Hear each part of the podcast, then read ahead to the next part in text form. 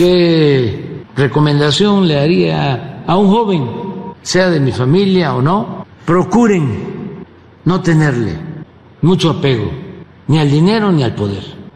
No piensen en lo material, no piensen en el lujo barato, no piensen en triunfar a toda costa, piensen en ser gentes rectas y honestas.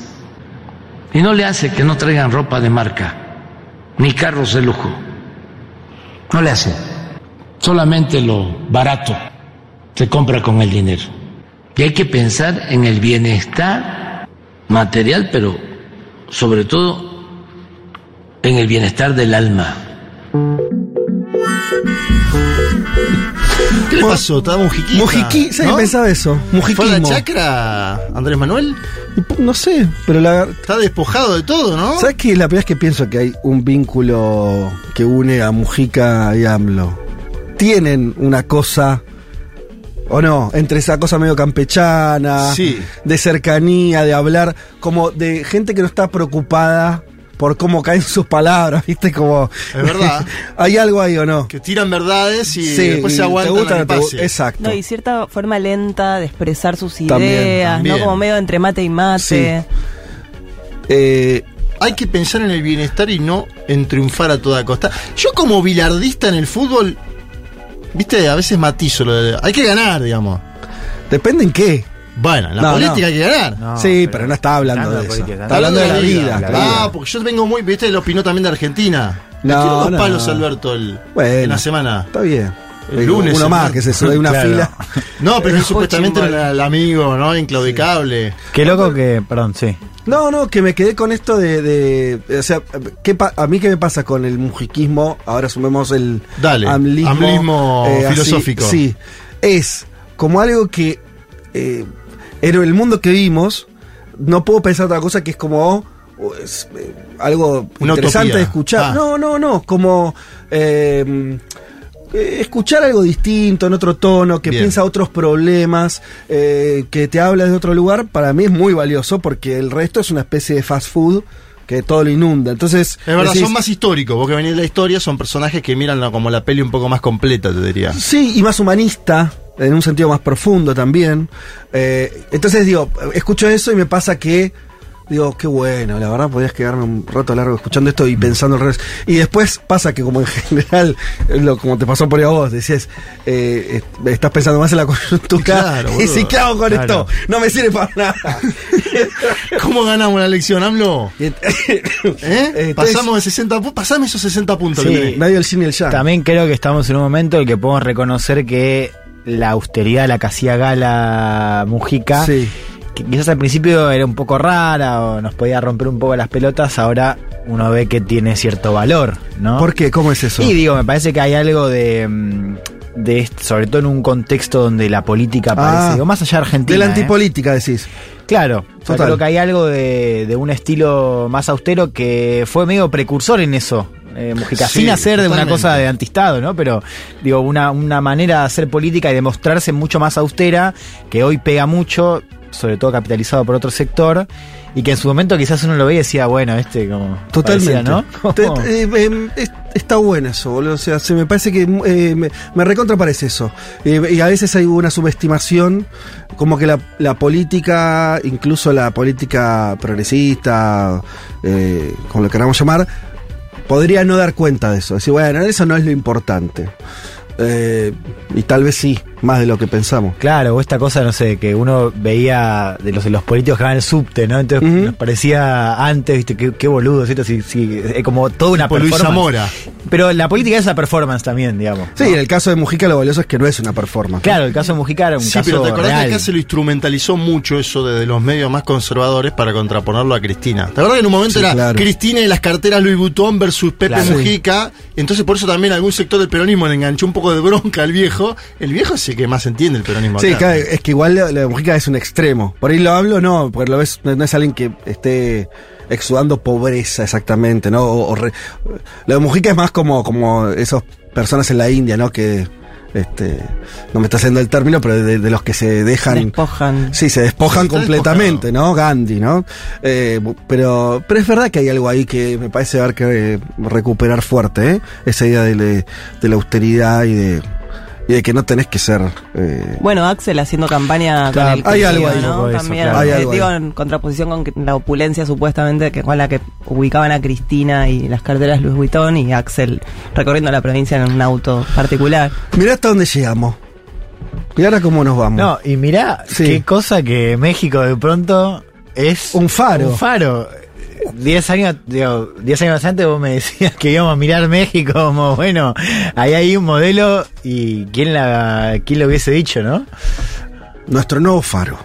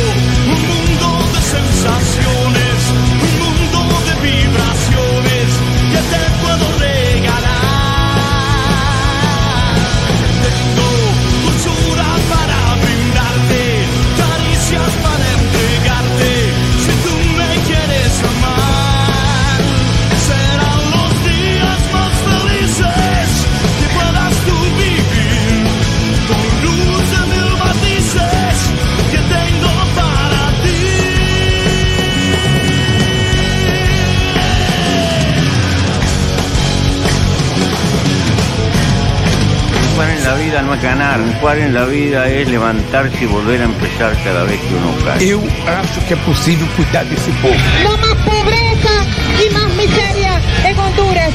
Hasta la victoria, siempre. Los voy a acusar con sus mamás, con sus papás, con sus abuelos. No olvidamos justicia, verdad, respeto. Seguimos. Serán los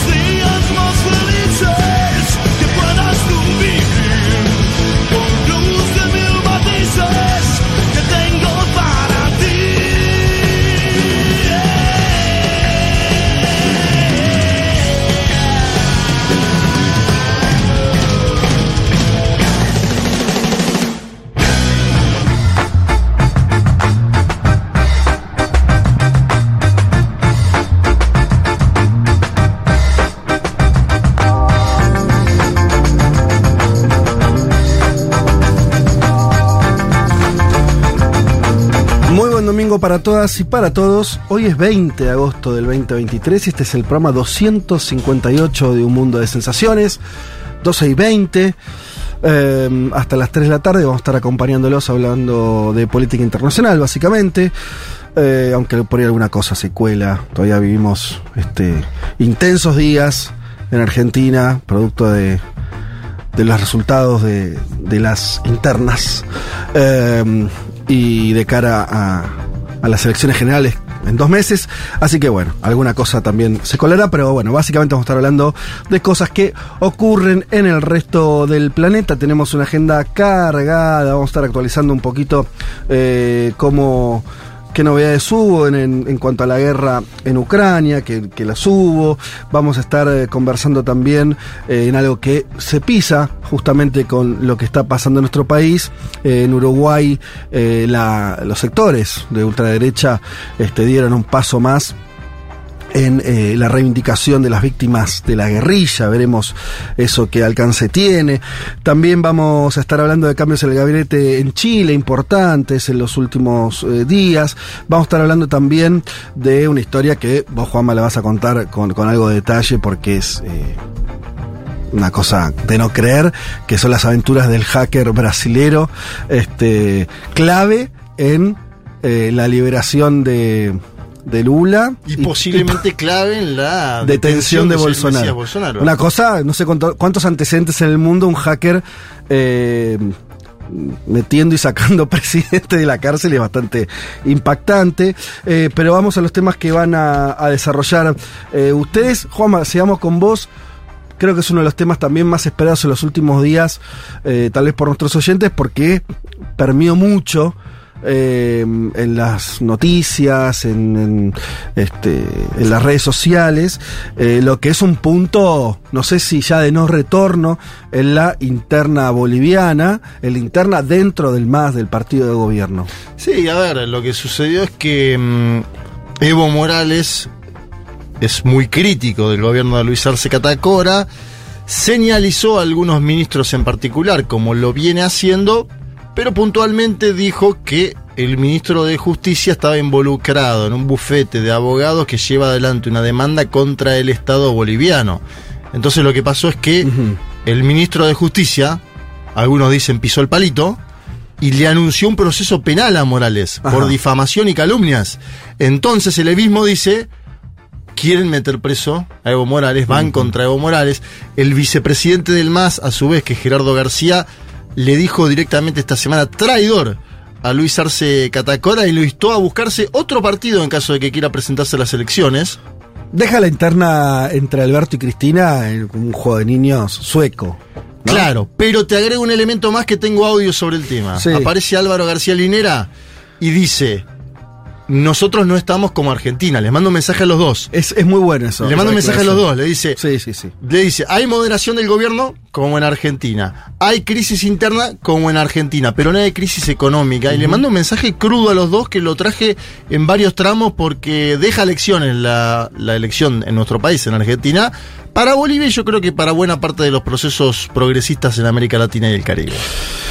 Eh, nos quedamos un poco en la región porque también este tema de alguna manera también impacta en, la coyuntura de nuestro país, pero sobre todo son esas cosas que al revés de lo que va, de lo que decíamos recién de, de la interna muy visible boliviana, hay temas que son trascendentales y que a veces pasan por abajo del radar.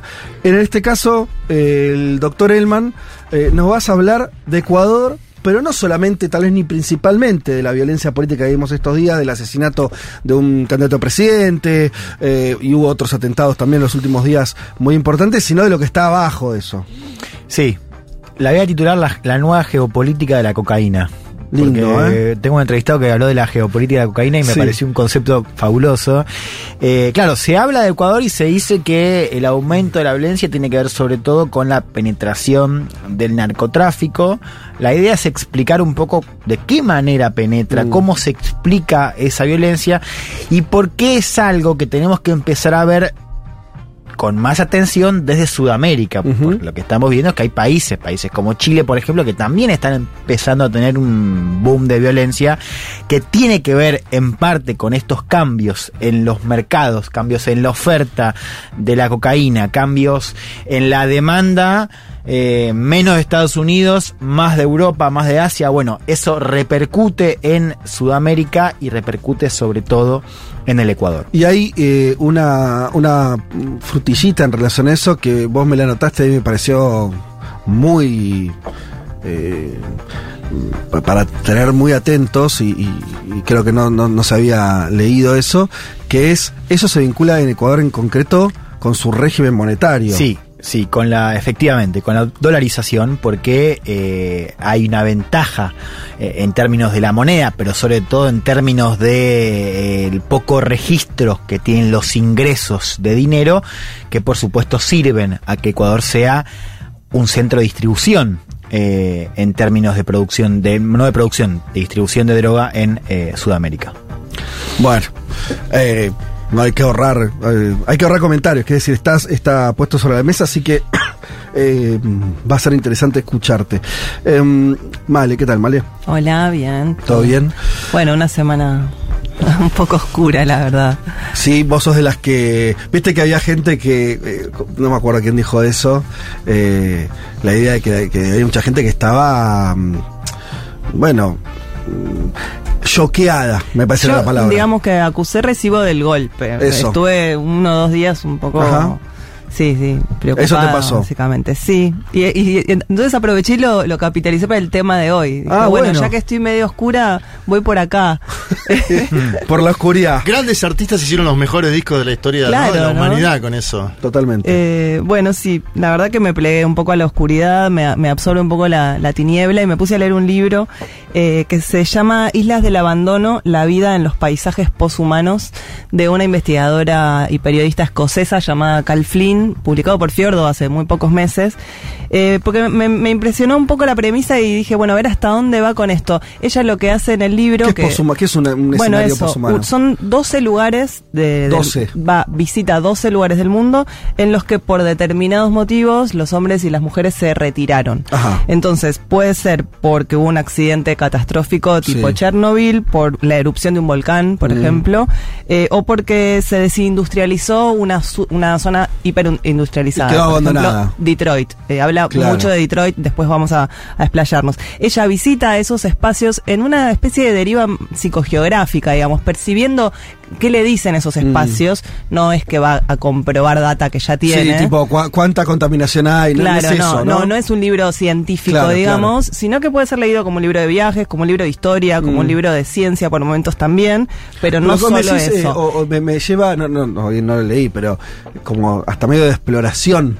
Sí, ¿no? total. Como de, de un territorio desconocido. Claro, pero ella lo que se pregunta es qué sucede en esos espacios. Yo pensé que me iba a encontrar con, con un libro oscuro en, en respecto de, de la crítica del potencial destructivo de la, Sí, de la humanidad. claro. Y si bien está todo eso bastante presente, lo que ella genera es como una nueva apreciación de la vida, porque se concentra en qué manifestaciones naturales, por ejemplo, aparecen en esas zonas en Mm. las que parece todo devastado. Claro. Bueno, efectivamente la naturaleza avanza y, y se vuelve en zonas de, de experimentales para la ciencia incluso de ver qué plantas renacen en espacios, no sé, tóxicos, ¿no? cultivos completamente Nuevos inesperados. Claro, entonces es un libro que también tiene como una pata hacia el futuro, de decir, bueno, tal vez en estas zonas haya algo por explorar, algo nos puede decir del futuro como, como humanidad. Lo único que, que tiene el libro es que es un libro, digamos, del mundo anglosajón, casi Ajá. todos los lugares que visita son del Ecuador hacia el norte.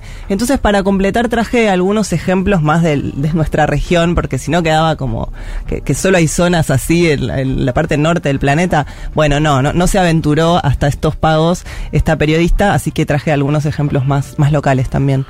Me Bueno. suena a Villa Pecuén, ¿se acordarán Exacto, ustedes? mira, no? Traje el libro Bueno, sobre Villa no. Pecuén. Ahí de hecho hicieron un show hace poco los fundamentalistas del aire acondicionado, la Increíble banda del este Indio lugar. Solari. Eh, es un lugar que tuvo una inundación hace 40 años. Sí, Eh, sí, subió el 38. agua un, un metro y medio y la gente se tuvo que ir, pero era un agua que tenía mucho salitre, entonces Ah. las cosas quedaron como corroídas Mm. y bueno, eso es un, un lugar fantasmagórico. Sí, Acá en la provincia de Buenos Aires. sí, sí. sí. Creo que Eh, tiene un habitante. 고맙습니다. Eh, bueno, ese es entonces un poco los temas que vamos a estar tratando hoy. Una agenda variada, nutrida, interesante, por lo menos para quien les habla, ojalá para ustedes también.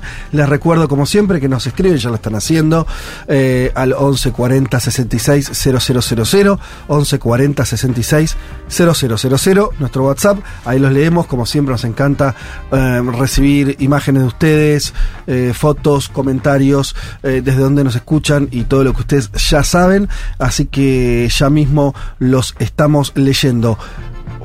Arrancamos de esta manera casi imposible de mejorar esta elección de Pablo 30 porque nos trae a una de las diosas eh, en cuanto a voces de nuestro continente que tuvo varias o- comete una injusticia pero sacando a Mercedes Sosa tal vez la que venga después sea esta señora llamada Elis Regina haciendo mi en paz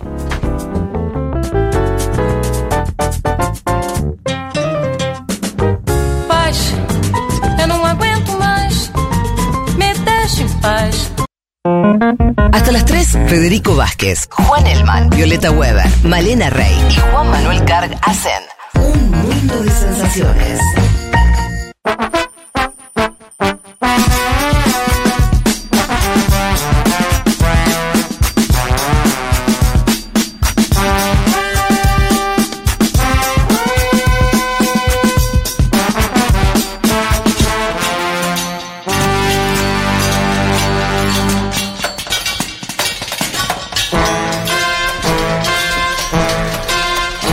Gente que en estos momentos nos está escuchando, pero está esperando que pase el huracán Hillary. Yo digo nada más. ¿En dónde?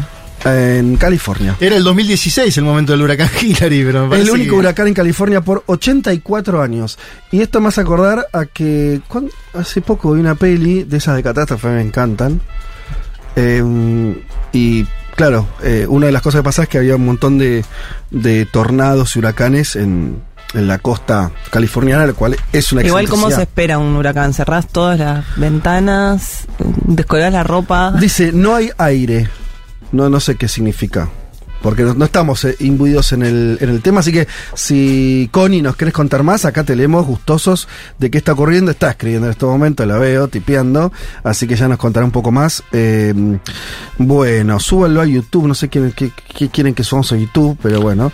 Eh, todo lo que dijeron en el comienzo del programa en términos de la forma y la profundidad de hacer política es Juan Grabois. Dice alguien, bueno, Hay algo, es hay verdad que hay algo, algo. Del humanismo, de la austeridad. Hay algo. ¿Quién decía eso?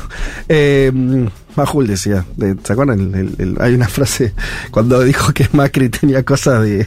De Mandela. de Mandela. Dice algo de Mandela. Cosa de Mandela. Bueno, de hecho, se, han dicho cosas en este país, ¿eh? Grabois ¿Eh? con Mujica antes de la elección se juntaron. Sí, en- en el tiene. Hay, Chakra. hay una cosa ahí. Hay una cosa ahí. Eh, bueno, hoy están raros los oyentes, ¿eh? ¿Por qué? Juntada de oyentes de Cosa Unión y en Rosario. ¿Qué? No sé qué tiene que ver esto con nosotros, pero eso va los sábados. O sea, ayer. Eh, pero igual un ¿Fue saludo, ayer o ¿no? va a ser el sábado próximo? No sé, desconozco. Acá nos dicen, escuchándoles de un rincón de Copenhague, en medio de una parada del paseo en bicicleta para disfrutar el solcito. Abrazos para todos. Eh, Saben que tuvimos un éxito rotundo Ah, eso en- te iba a en la campaña de socios del exterior. Sí, a ver. Rotundo, ¿eh? O sea, nosotros, este programa o toda la la, radio en general. Ah. Este programa también. Supongo que nos escribe de Copenhague también, porque hubo muchos que se anotaron desde. Eh, desde allí, de Europa, de muchos de España, muchísimos de España, muchos desde Uruguay también. ¿Cuál es el top 3? ¿Lo tenés ahí? ¿De ¿En países? Sí. Uruguay y España seguro, uno y dos. Y el tres, no sé. Ah, No sé. Chile, ¿no? No sé. ¿No? Puede ser. Yo creo que voy a llevar los libros con mis propias manos a Chile. Ajá. Hay una posibilidad. Mirá. La voy a hacer de delivery.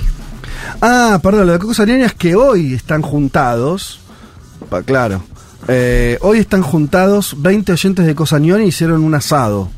Eh, están todos reunidos por Futurock, dice así que, y están escuchando un Qué saludo a esa. Ese es esa- Tártara, ¿no? a Que nos esa abandonó, juntada. Tártara seguro. que nos abandonó. Y mm, Magu. ¿Cómo? Magu y Tártara están seguros. Magu Ah, y Tártara. Ah, puede ser. Sí, el mensaje Ya- es de, ya te la de Ma- tiro. de Tartar. Así que, no, bueno, muy bien, así que les quiero agradecer a todos los que se asociaron. Si queda alguno que no se asoció, hágalo. Saben que le va a llegar a su casa en los próximos días eh, dos libros que hayan elegido de la editorial Futurock, además de su eh, credencial de, de miembro de la, de la comunidad, entre otros presentes.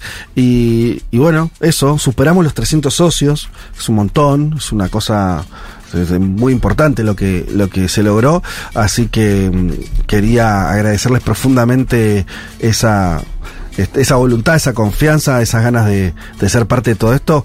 De verdad, muchísimas gracias. Eh, también dicen en Costa Rica también se, nos sumamos. Bueno, buenísimo. Eh, Ah, termino le- leyendo lo de California. Es, eh, eh, es mi primer huracán. Puede bajar a tormenta tropical, nos dice Connie. Lo loco es que California es océano Pacífico, no hay huracanes. ¿Cómo me preparé? Juntamos agua y cargamos celulares. Mucho más no sé qué hacer. Soy de Santiago aparte, la humedad me es totalmente ajena. Eh, bueno. eh, ¿De Santiago de Chile? Supongo, sí. Eh, supongo. Sí, pues en Santiago Bueno, del pues Estero em, Y bueno, hay humedad. por o eso. seco. Más. Ay, no sé, hace mucho calor. Demasiado calor para saber. hace. Es que hace tanto calor que no sé si es El húmedo o volviste seco. fascinado con, la un ciudad sentido. sí, la ciudad me, me encantó. El calor me pareció inhumano, pero bueno, son cosas distintas. Eh, pero no sé. Eh, bueno, che, eh, si les parece, vamos un poquito al panorama que tenemos preparado para, para arrancar. Me van ayudando ustedes, eh, amigos, a, a completar. Eh, Vayamos con esta historia de Brasil, Juanma.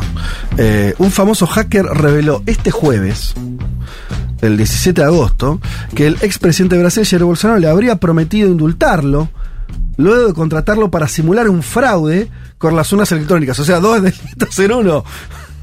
un punto. Bueno, claro, el indulto, la promesa de indulto no sé si es exactamente un delito, por lo menos es una desprolijidad. Eh, desacreditar a la justicia electoral y crear un escenario político para desconocer la victoria de Lula da Silva. Bolsonaro, estos son textuales eh, de Walter Delgatti, me prometió el indulto por los delitos que pueda cometer con este trabajo. Yo sabía que era un delito, pero era una orden del presidente de la República. Se excusó. eh, ante la comisión parlamentaria que investiga los actos golpistas del 8 de enero. Dijo que recibió 40 mil reales, unos 9 mil dólares, eh, de la diputada ultraderechista Carla. Zambelli, como adelanto, como adelanto, por colaborar. Y la promesa de convertirse en empleado del gobierno en caso de que Bolsonaro fuese, fuese reelecto. Contame, dame el marco, Juanma, de este muchacho. El, bueno, eh, Walter Delgatti Neto es un hacker de Araraquara, una ciudad del interior del estado de San Pablo, que en su momento fue quien destrabó la situación eh, judicial de Luis Ignacio Lula da Silva cuando descubre, luego de infiltrarse en los teléfonos de los fiscales de Lavallato, la connivencia entre eh, el fiscal eh, eh, en ese entonces Dalañol y el juez Sergio Moro. Acuérdense, se mandaban mensajes, decían. Daban cuenta de cómo planificar los pasos a seguir Mm. entre los dos, algo que no se puede hacer. Bien, en ese momento, Glenn Greenwald destapa todo esto en el medio de Un periodista Intercept. norteamericano. Claro, periodista norteamericano, ganador del Pulitzer, Sí. destapa todo esto Sí. en el medio de Intercept.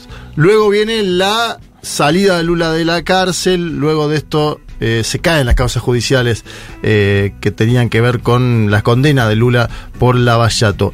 El año pasado, nosotros fuimos a Brasil, Fede, en agosto. En el momento en que estábamos nosotros en Brasil cubriendo el lanzamiento de la campaña de Lula da Silva, el hacker Walter Delgatti un día se juntó en el Palacio de Alborada con Jair Mesías Bolsonaro. Ahí ya generó suspicacia porque había una foto, ya se conocía que se habían juntado. O sea, ahí lo que parecía es que el tipo se había incorporado al bolsonarismo. En el petismo lo que decían es este hombre no tiene plata, es un hombre pobre que Sí. enfrenta todavía causas judiciales incluso del pasado, necesita trabajo. Eso decían en el lulismo, en el petismo. Ahora nos damos cuenta de qué es lo que le ofreció en esa jornada Jair Mesías Bolsonaro, que es intentar, porque este es el otro punto, intentar invadir urnas electrónicas antes de la elección. Obviamente para Hackearlas. Sí, para modificar el. Como son electrónicas las urnas, algo que siempre venimos poniendo Sí. en discusión en este programa en particular, en este medio en general. Intentar, te dicen desde el petismo, porque te dicen las urnas son seguras. Si Ajá. lo hubieran intentado, no lo hubieran podido hacer. Eso Sí. te dice el petismo. Bueno. Entonces fue en esta semana Walter Delgatti a la Comisión Parlamentaria de Investigación en el Congreso y dijo todo esto, lo que complejiza mucho la situación de Bolsonaro, que el mismo día sufrió otro cachetazo de un aliado, como Mauro Cid, su ayudante de órdenes, que dijo, sus abogados dijeron en la justicia, que el quien estaba detrás de la venta ilegal de joyas sauditas en los Estados Unidos de América era el propio Bolsonaro, que era el último destinatario. Bueno, pero- pero quedémonos con, con el. A mí me interesa mucho El hacker te gusta. Y me parece una figura. A ver, tenemos. Porque hay dos. Se me ocurren dos hipótesis. Una, que él fuera siempre.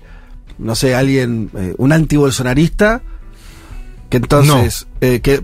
Claro, pero por eso, eh, como que hizo, este, mm, que fue funcional a, a la estrategia de defensa de Lula en términos de, de- de ventilar esos, este, ese, ese hackeo, como vos bien explicaste, que, con- que complicó mucho a la, este, a, a Moro y demás. Sí, sí, que liquidó la causa Lavallato. Claro, que liquidó este la causa- hombre es el es quien liquidó la causa Lavallato. Y después va a, a- a escuchar a Bolsonaro y ante este, la oferta de Bolsonaro se da vuelta y dice, eh, miren lo que me quería hacer hacer. O, o no, o es alguien, un ciudadano común que se encuentra ante situaciones extrañas donde lo, que- le quiere hacer hacer cosas ilegales. ¿Cómo es la cosa? Por ahora lo que sabemos es que es un experto de informática de un pueblo, de una ciudad menor del estado de San Pablo, Araraquara, que era anti eh, anti-lulista. es Anti-lulista decir, era. Que era, estaba a favor de Lavallato, él pensaba Ajá. que se estaba dando una Sí. gran batalla contra... Y que en una de las actividades vehiculiza el hackeo a un fiscal y a partir de ese hackeo a un fiscal en particular entra, no a hackear, pero entra a conseguir teléfonos de distintas figuras de la Sí. escena y llega hasta del gatineto. ¿Por qué? Porque Moro había eliminado todo y del gatineto no. ¿Se entiende? Eh, ¿Cómo del gatineto? El- Hasta, perdón, hasta Dalañol. Dalañol, Hasta el Dalañol. fiscal. El fiscal. Acuérdense, Dalañol es el fiscal del PowerPoint, ¿se acuerdan toda esa historia?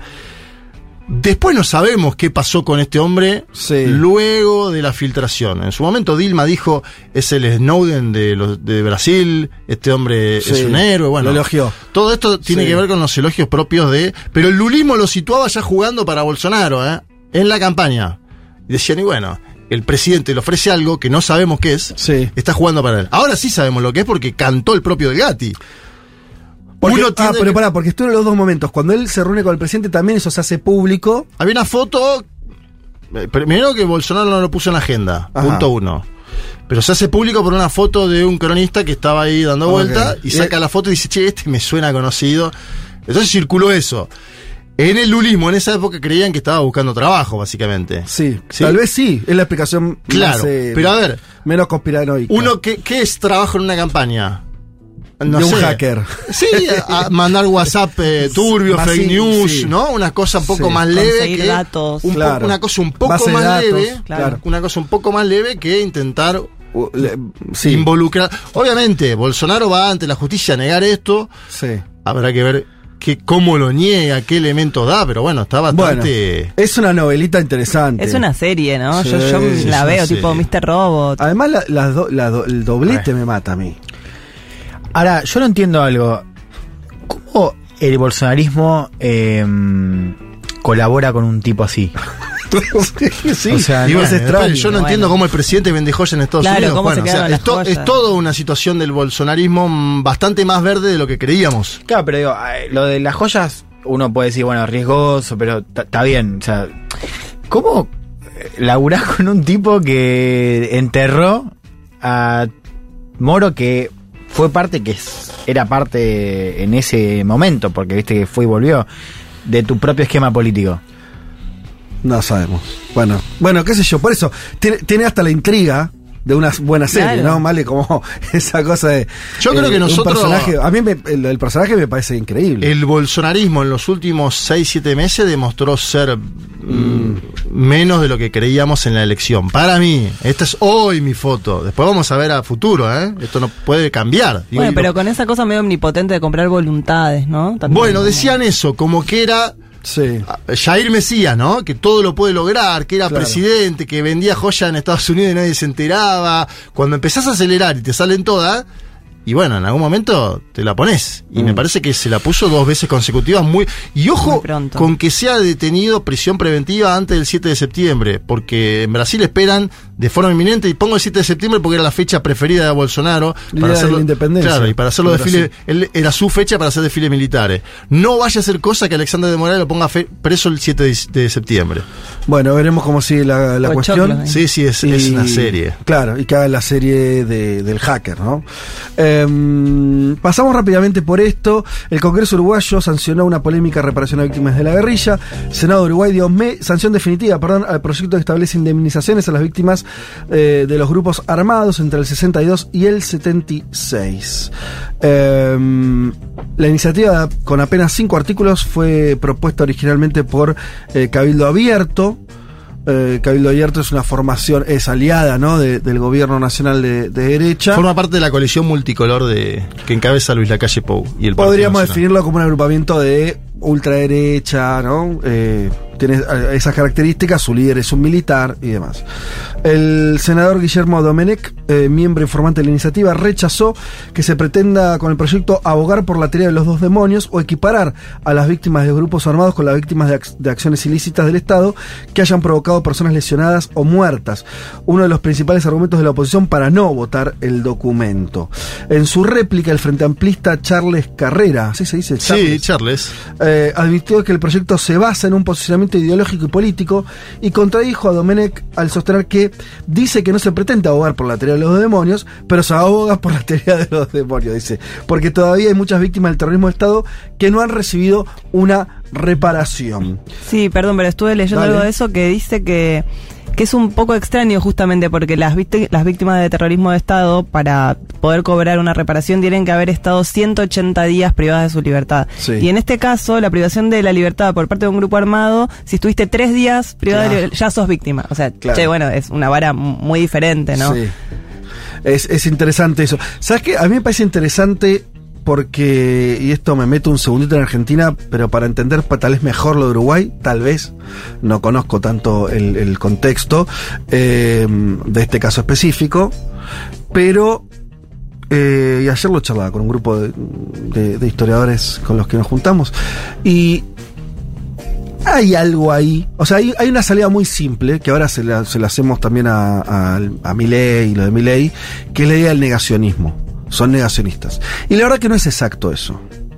Ellos no niegan que hubo terrorismo de Estado.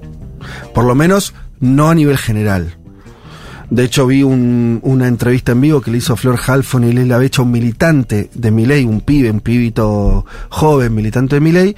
eh, y Flor Monte le dice, ¿y vos estás eh, de acuerdo? Le- Pregunta concreta, ¿estás de acuerdo con los juicios? Porque el pibe cuestionaba el número, ¿no? Que es 30.000 no, bueno, Sí. todo eso. Sí, pero, pero ¿estás de acuerdo con los juicios eh, a, a los represores? Por supuesto, dijo el pibe. Digo esto porque es un poco más difícil la respuesta. Porque una cosa es que el negacionismo al estilo el, el holocausto no existió, es una cosa, y otra cosa es un planteo de decir, bueno, che, si acá se jugaron a los militares, ¿cuándo se juzga a los delitos cometidos por las organizaciones guerrilleras? Esa respuesta no es fácil, no es, no es simple, no es decirle negacionista y te das vuelta. Por supuesto que hay argumentos, se han dicho acá, el- no es lo mismo el terrorismo de Estado, que pero los otros eh, también, sobre todo además juzgado con los valores actuales, el secuestro de una persona para cobrarle una... Bueno, sí, no, no es algo legal. Vos podés decir eso caducó.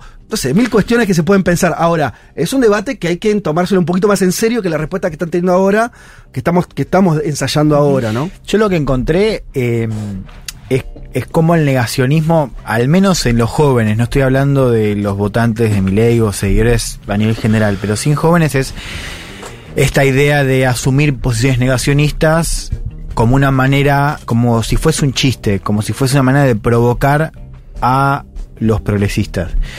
Que yo no sé eh, de qué manera entra ahí, pero digamos, eso me consta. Por ejemplo, los primeros actos, antes de que mi ley, hay un, hay un acto medio fundacional de- de- de- del movimiento acá en Argentina, que ahora no recuerdo si es 2018 o 2019, que hablan. Milei, que en ese momento era un economista mediático, habla Agustín Laja y a Ni- Nicolás Márquez. Y era un acto, se llenó de gente mal, o sea, agotó capacidad. Y vos veías que el único puesto que había, no había ningún partido político en ese momento, el único puesto era un grupo de pies que vendían remeras eh, y decían no fueron 30.000. Ajá.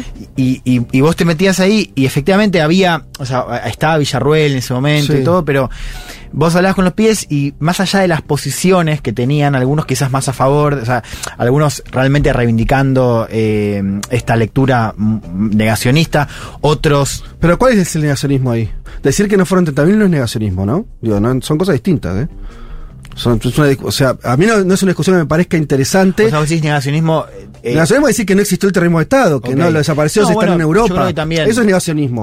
para mí decir no fueron 30.000 es una manera de negacionismo. Entiendo que ¿Por qué?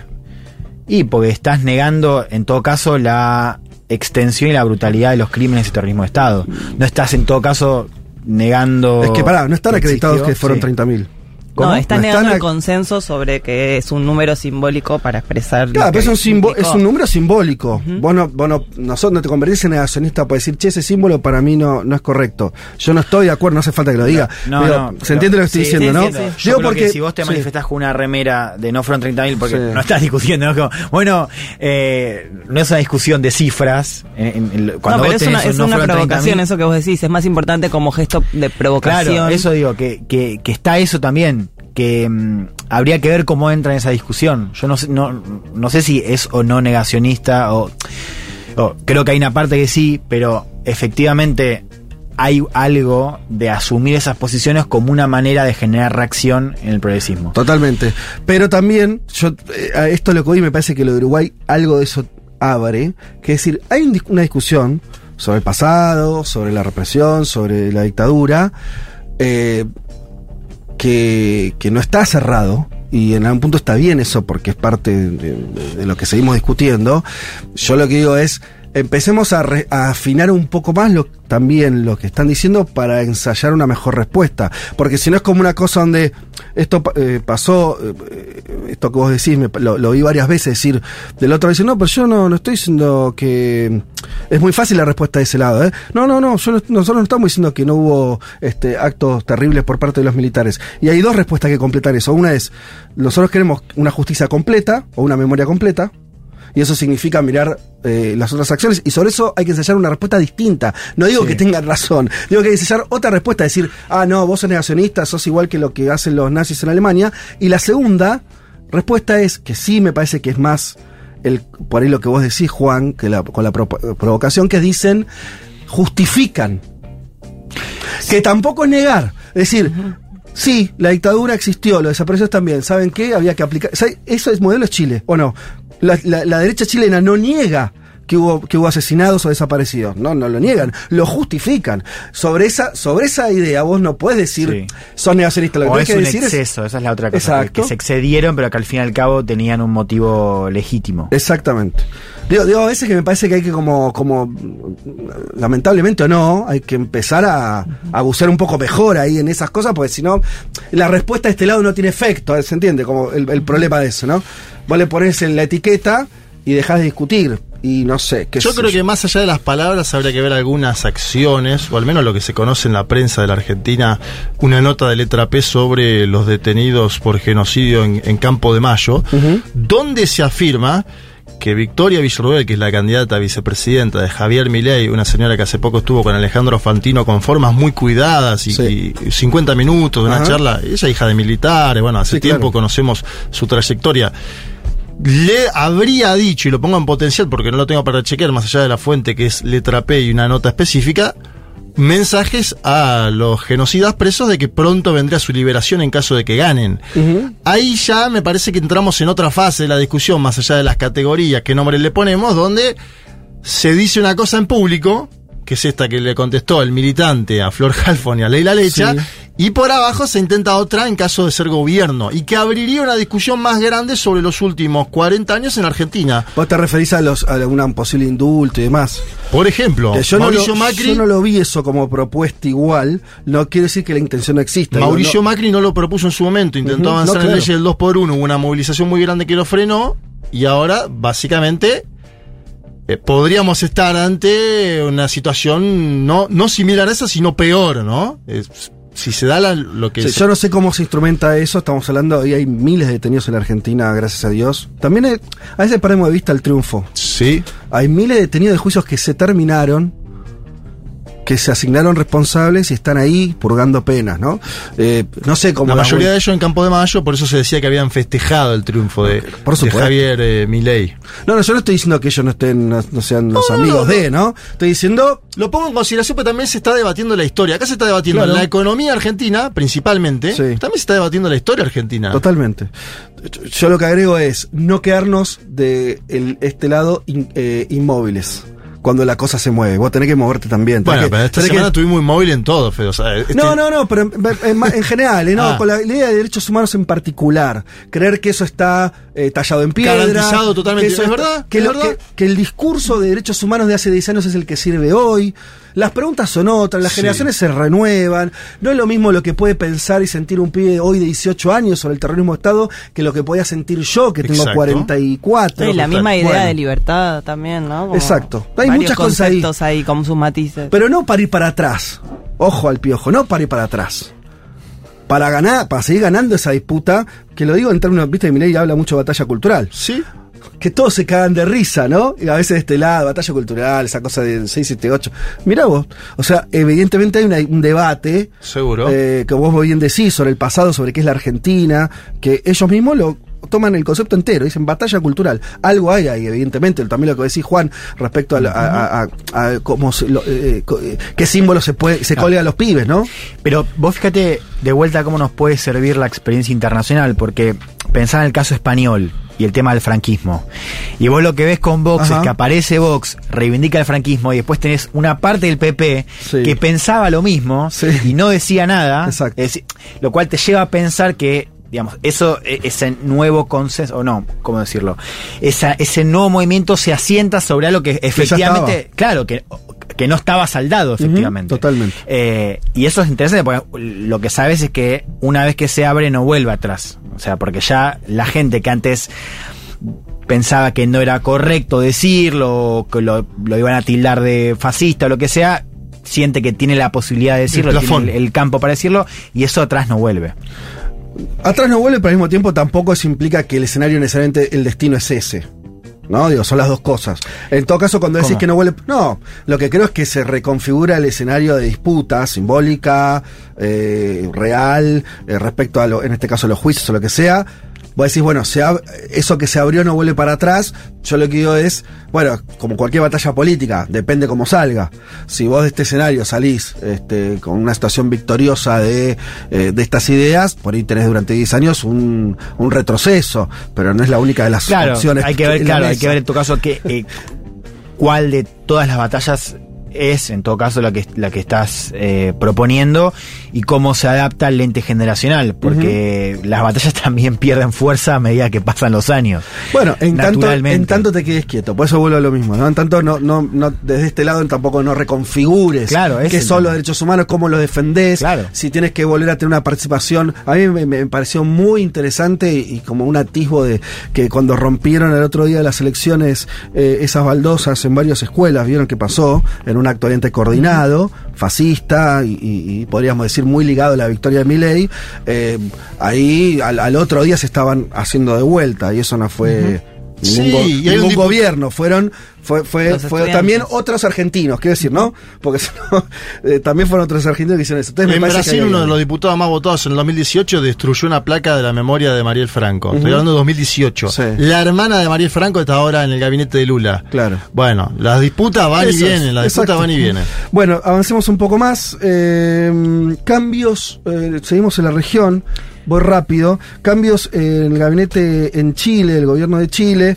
Esto ya tiene algunos días. La renuncia eh, de Giorgio Jackson, eh, que era uno de los eh, alfiles ¿no? más importantes Sí, de la Boric. mano derecha de Boric, jefe de campaña. Bueno, renuncia por una serie de, de- ahí de, de desprolijidades propias de la gestión. Al mismo tiempo, esto completen como les parezca, el, el gobierno salió a, también a comunicar esta, este corrimiento de Jackson en, diciendo lo siguiente, bueno, es una manera de que la derecha no use Claro. a Jackson como una forma de no permitir avanzar en las reformas que nos interesan. Sí, hubo un caso de corrupción, el caso convenio, que básicamente, para resumir, es un desvío bastante importante de fondos públicos a las famosas fundaciones, que eso es una cosa bien chilena, Sí. fundaciones que se arman eh, por parte de los partidos, esto pasa a la izquierda y a la derecha, bueno, en este caso la mayoría de, de las fundaciones apuntadas tenían que ver con Revolución Democrática, que es el partido de Jackson, integrante del Frente Amplio. Quedó muy golpeado el oficialismo con, con ese caso, porque además atacaba un poco esta idea de la nueva política y, y del mensaje de anticorrupción.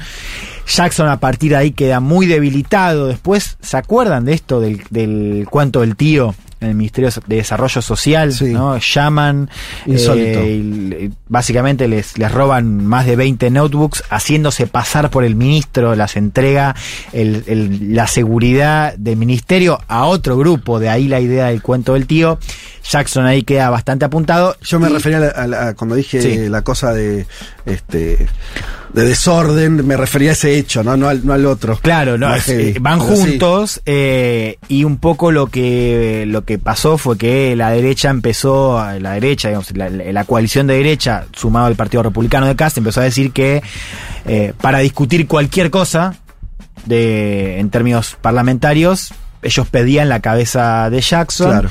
Lo pusieron como condición, ¿no? Sí, Jackson termina renunciando justamente para evitar que se, que se demore más la agenda de Boric, que sale muy golpeado, ¿no? Mm. Y que en este. mm, O sea, aprovecha la salida de Jackson, que es previa para justamente relanzar de vuelta el gabinete, el tercer cambio de gabinete que muestra efectivamente un declive en la presencia de Revolución Democrática, el partido de Jackson que pierde poder.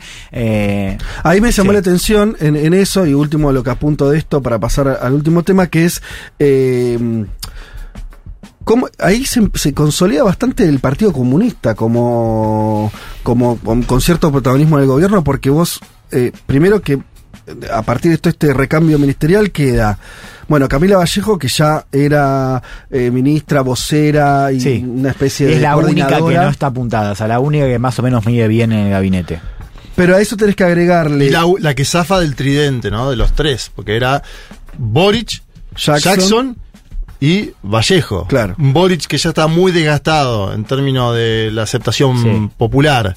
Un Jackson que ha salido del gabinete eyectado, Vallejo queda con aceptación, todavía Sí, es algo sí. llamativo. Pero además de Vallejo, el PC tiene hoy el Ministerio de Trabajo, desde que asumió el gobierno. Sí, que es el que, otra mujer. el que ganó las 40 horas además. Bueno, en términos de que también tiene una, tiene una imagen bastante este, aceptable la ministra, y, en- y a partir de este cambio se queda con el Ministerio de Educación. Es, es bastante, ¿no? Digo, está bien, no, no- no es el Ministerio de Economía, pero es son tres Sí. ministerios No, fuertes. Y fíjate, porque el otro gran partido, el otro partido que ganó mucho El fue el. Partido Socialista. Entonces, vos lo que ves ahí es eh, que. el allendismo real, el, el, el- el original. Claro, que era el porque, PC más el Partido Socialista. Porque el Frente Amplio se termina disolviendo, digamos. El Claro. partido de Boric también pierde peso, más pierde RD. Y sí, crece el centro, digamos, el, el Sí. PS.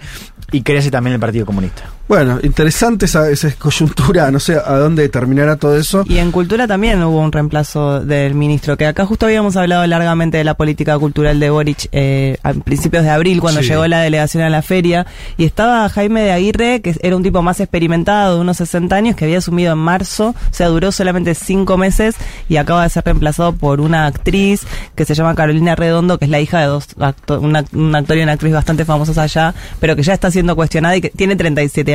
Claro. No volvieron como a, a- buscar a alguien de más de la edad de Boric que Claro. con tanta Sí, experiencia. Cultura está a cargo de los 50 años del golpe que ya tuvimos. O sea, el, el gobierno tuvo varios coordinadores de estos preparativos para los 50 años que se cumplen el 11 de septiembre y llega también bastante golpeado, ¿no? Pues, o sea, hubo varios cambios en el Ministerio de Cultura, echaron a quien fue, eh, bueno, Patricio Fernández, que fue entrevistado a este programa varias veces, que estaba a cargo. Estaba a en fin, cargo. una serie de escándalos que eh, complican naturalmente el, el armado, el- los preparativos del- del- de los 50 años del golpe. Última noticia del panorama. Eh, nos vamos a Ucrania, dejamos entonces la región, actualizamos lo, lo que, lo que hay para actualizar respecto a la guerra en ese país. Hubo una novedad importante, que es la siguiente. El principal asesor de, del secretario general de la OTAN, eh, la OTAN es la fuerza militar más importante y la que está eh, en las sombras, entre comillas, eh, sustentando la guerra Ucrania al ejército ucraniano. Eh, esta persona, que sería una especie de jefe de gabinete del, del, mandamás de la OTAN, Stian Jensen, sostuvo el martes lo siguiente. Una solución podría ser que Ucrania cediera su territorio a cambio de la entrada de la OTAN. Bueno, esto lo dijo un diario noruego. Entonces la OTAN diciendo literalmente que hay una forma de conseguir la paz y esa paz sería el siguiente intercambio. Ucrania cede el territorio que hoy está ocupando Rusia, Crimea y una parte también de- de- de- del territorio de Ucrania, de- de- del este ucraniano. Eh, y a cambio, entre comillas, la OTAN, de- perdón, eh, Ucrania entraría en la OTAN, entonces es- que, quedaría protegida militarmente ingresando a esa estructura militar, algo que por supuesto se opone Rusia, eh, y es un poco lo que, desde los términos rusos, es la, la justificación de por qué se invadieron Ucrania, ¿no? Que es que no querían que se acople a la OTAN. Esto generó un quilombo porque, eh, mm, por supuesto, salió a contestar el gobierno ucraniano diciendo, ¿qué, qué- qué- qué están diciendo chicos? Eh, un día después el secretario general de eh, eh, Jens Stoltenberg, que es apellidos complejos, eh, que o sea el jefe del que hizo esta declaración, hizo reducción de daños, pero no contradijo directamente a su subordinado. Lo que dijo textualmente es, es Ucrania y solo Ucrania la que puede decir cuándo se dan las condiciones para una negociación y la que puede decir una mesa de negociación que es una solución aceptable. Yo leo todo esto y decir, lo, lo están diciendo, che, me parece que llegó la hora de negociar. O algo así está planteando. Y lo está diciendo bastante claro. Lo cual genera. No sé todavía los efectos que tendrá esto. Tiene su- lógica a la vez, ¿no? diríamos, Sí, qué sé yo, a ver, una- un conflicto cronificado Sí. que ya lleva un año y medio, que va camino a cumplir dos años en febrero próximo, donde Europa perdió más de lo que ganó, podríamos decirlo para simplificar.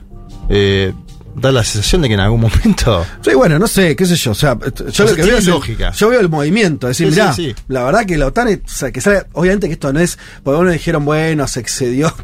Estos tipos no se exceden, hacen declaraciones muy pensadas, frías. Estamos hablando, estamos hablando de, de un dirigente político. Estamos hablando de los que manejan la OTAN, que son burócratas Sí, altamente especializados. Eh, y por supuesto, en un contexto de guerra, lo que diga la cabeza de la OTAN va a ser leído en clave de, de lo que quiere Estados Unidos.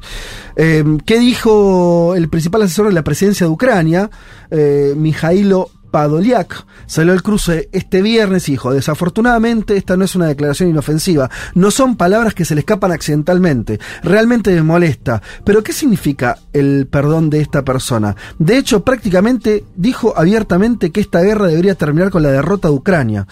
Y luego dice, bueno, lo siento, cometí un pequeño error, porque eh, hubo una disculpa de, este Stian Jensen.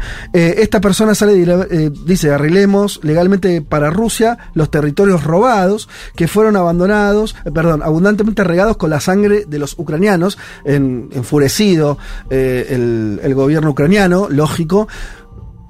Y agregaría como contexto más general, estuve leyendo algunas este, artículos, sobre todo de la prensa norteamericana, que hacen esa cosa, uno no s- bueno, eh, viste que hablan de, de, bueno, filtró, se, el Pentágono filtró eh, cómo están de verdad las cosas en la guerra, esas también de vuelta son filtraciones muy cuidadas, no sé, quieren que se filtre eso, no es que hay un periodista que es un genio, y, sino que en realidad es Me parte... pasan un. Sí, sí, Un che, bueno, vamos a decir esto.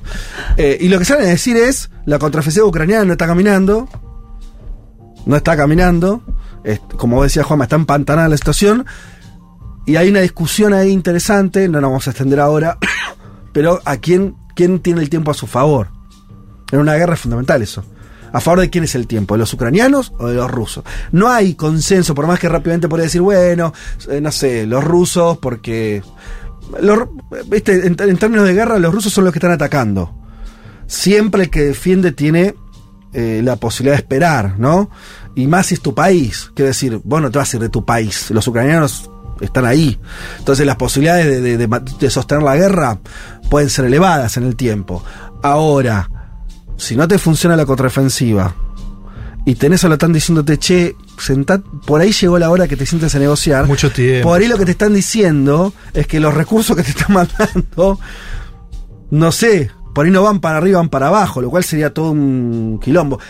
A mí me pareció, no sé si ustedes lo habían visto en la canción de esta, a mí me pareció como me quedé impresionado eh, del paso dado por la TAN en ese sentido y de, de- de- de cómo dejó medio en offside a su protegido. Sí, igual después la prensa europea dice, pasó primero esto, que son las declaraciones que vos afirmás, y una segunda declaración donde dice que es Ucrania quien debe decir Sí, sí, lo leí, cuándo sentarse a negociar. Eh, bueno, pero eh, ¿cuándo? No Sí. sé hay que negociar o no. Los ucranianos dicen no hay que negociar acá. es que me da la sensación de que la OTAN, como el planeta entero, porque esta, lo mismo dijo Lula de, de sentarse a negociar, lo viene diciendo Lula hace tiempo, que intentó un vínculo también entre las partes, lo dice el Papa Francisco. Me da la sensación de que está llegando la hora. ¿Cuánto más puede eso sostener? Bueno, es Vladimir Putin, por ejemplo. Sí. Eh, yo diría que también tiene incentivos para seguir. Porque Vladimir Putin, la economía no se desplomó, como Sí. decían, como vaticinaban todos. Eh, le reforzó incluso su popularidad, de acuerdo a sondeo del Centro Elevada. Me da la sensación de que. Por eso, hay que. eh, eh, la cuestión es saber a quién, le quién tiene el tiempo a su favor. Eh, yo ahí no me, diría no atrevo. Más, Sí, Putin que Zelensky. as- también están las informaciones que dicen que en cuestión de meses, pero ahora también empezaron a decir que por ahí en un año Sí. le llegaba a los F-16, ¿no? que son los mejores aviones yanquis, a los ucranianos. O sea, como si la apuesta en términos de guita y recursos se mantuviera en el tiempo. No lo sabemos. Yo digo hasta la o sea, es una cosa, ¿son los aviones o estas declaraciones? Y una de dos, ¿no? Y bueno, me Es parece raro. esto- si esto fue lo último, me parece que los aviones por ahí no llegan. No sé. Bueno, eh, dicho todo esto. Fede, pero Sí. una oyente de por Twitter nos apunta que hoy hay balotaje en Guatemala. Claro, decir todo. que hoy Sí. se vota en Ecuador, se vota en Guatemala. eh, recordamos segunda vuelta entre Sandra Vázquez, ¿no? Sandra Y- Torres. Sandra Torres. Torres. sí me Y Bernardo Arévalo. Y Bernardo mo- Que es el Semilla. favorito, ¿no? No, y Están claro. parejos, están parejos. Yo vi una encuesta ayer, mucha paridad. Bueno, pero sí creo que es importante decir esto, lo hemos contado acá. Vimos una campaña segunda vuelta muy enturbiecida, primero por un movimiento para detener lo que fue el recuento de la primera, por parte de los partidos de derecha que estaban fuera de la segunda vuelta. Eh, bueno, en fin, muchos movimientos turbios eh, entre el poder político establecido en Guatemala y la justicia, por eso hay que seguir de cerca cómo se procesa el resultado y bueno, también cómo se recibe ¿no? por los partidos y por la gente ahí en Guatemala.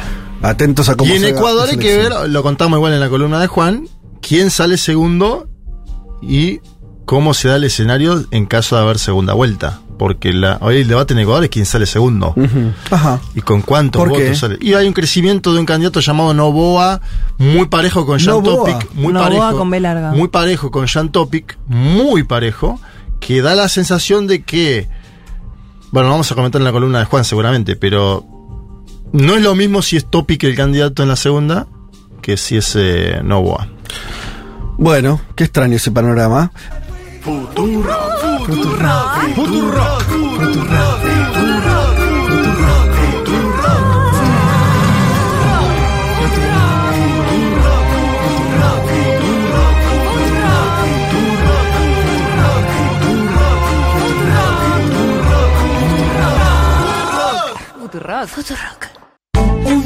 de sensaciones.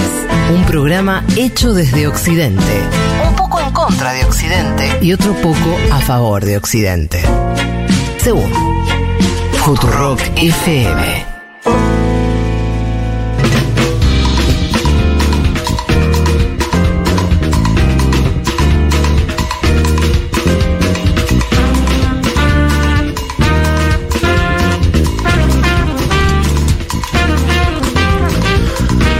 Más reclamos, nos dicen en el WhatsApp. Queremos la canción sin fin en Bariloche, por favor, Gaby, del Bolsón. No está mal. Eh, no está mal. No está nada mal. Además. eh, Ahí te sumás, ¿no? Al staff. No, sí, claro. Y además, eh, hace poco. No, hace poco no.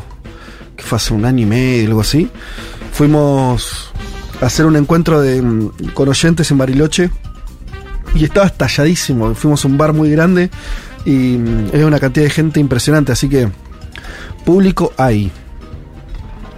Eh, de acuerdo que estamos inmovilizados en relación a la información sobre qué significan esos juicios de lesa humanidad, no pudimos ponerlo en la agenda pública o en la educación. Bueno, no, diría, no sería tan taxativo. Tuve una discusión con un docente universitario libertario peruano que decía que solo se juzga a unos pocos generales que fueron excesos y no un plan coordinado, que en la Argentina no queremos decir la verdad y que por eso decimos 30.000. Bueno, en parte por eso es valioso los juicios, porque ahí se desnuda eh, muchas cosas que de, en términos de, la masividad de la represión, de la coordinación, de la estructuración de las tres fuerzas eh, actuando en forma conjunta y muchas cosas más. Así que, pero bueno, por ahí llegó también la hora de, de precisar algunas cosas o de, de, este, comunicar este, ese tipo de, de cuestiones. Eh, alguien más se suma al pedido de la canción en Bariloche. Bueno, eh, ¿qué más? Eh, ¿Qué le pasa a Fede Vázquez? Se está buquelizando, dice Inés. No, Inés, no, te preocupes. ya, ya hace tiempo. Primero que yo buquelizado estaba desde hace rato. Hace un año. Eh, hay documentos oficiales de la dictadura que indican una cantidad cercana a ese número. Mm, No sé. che, le fue mal al candidato que quería emular a Bukele acá, ¿no? Que decía lo Bukele en los carteles. ¿Cómo? No, Porque llegó digo, cuando vos pones a lo 0,5. Bukele en los carteles, tenés que sacar 90 puntos. ¿No? Cuño, que sacó 15. No sé, pero. Cero al- coma algo. claro, a lo Bukele no fue. No fue a lo Bukele, no, claro. Bukele era con, con- con mucha gente atrás. Eh, ¿Para cuándo la canción Sin Fin en Montevideo? Bueno, se pusieron todos a, hacer sus pedidos. Pero igual me gustan los dos, ¿eh? Está Tanto bueno. Bariloche ¿eh? como Montevideo, son, está bueno. ¿eh? son dos plazas que, la verdad, el asunto hemos pensado. Y, y es cuestión nomás que, que podamos realizarlo, pero es cuestión de tiempo. Eh, bueno, más discusiones sobre el negacionismo lo leo porque lo estamos charlando rápido, o sea, bastante, y leo rápido algunos mensajes. En Argentina es negar los hechos sucedidos en la dictadura. Claro, yo estoy, eso es negacionismo, estoy diciendo que no es exactamente lo que están planteando desde la ultraderecha. Entre ellos está la cifra creada por los organismos. No, no estoy de acuerdo, eso no es lo que sucedió. Eso es una cuestión simbólica muy cara al momento de derechos humanos, y está bien que así sea, pero no es todo lo mismo, ¿sí? Porque si no, si el símbolo es lo mismo que lo que está asentado en la justicia, juzgado y condenado, estamos en un problema. Yo lo, lamento si esto no es muy cómodo de entender, pero entendámoslo. Una cosa es lo que se acreditó, lo que la gente fue a contar, lo que se sabe, y otra cosa este, es eh, lo simbólico, que, está perfecto y que hay que también defenderlo, pero eh, no, es- todo igual, no, no, no, no, tiene todo el mismo valor, no vale todo le- lo mismo. Eh, y, confundir una cosa con la otra me parece que, que- es entrar en un terreno eh, complejo. En ese sentido, la mejor defensa de por qué la cifra de 30.000 es una- algo que hay que defender no es porque hayan sido exactamente 30.000 que no lo sabemos.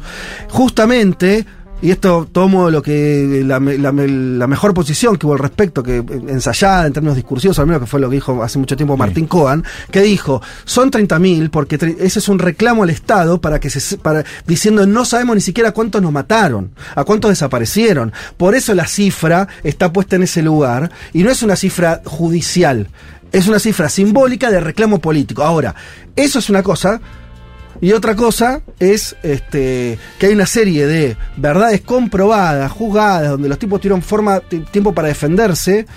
eh, cuando digo los tipos, es los acusados, y eso arrojó un resultado judicial. Y eso tiene un peso. Negacionista es negar eso, no exactamente el otro. Son cosas, planos distintos. Eh, yo me pongo enfático, pero la verdad que tenemos que ser mejores. Hablaste de Cohen y te salió el punito como Cohen. Ah. Pero quizás que me pone mal cuando de este lado se- uno se pone vago a la hora de pensar. No podemos ser vagos, chicos, porque nos van a pasar por arriba.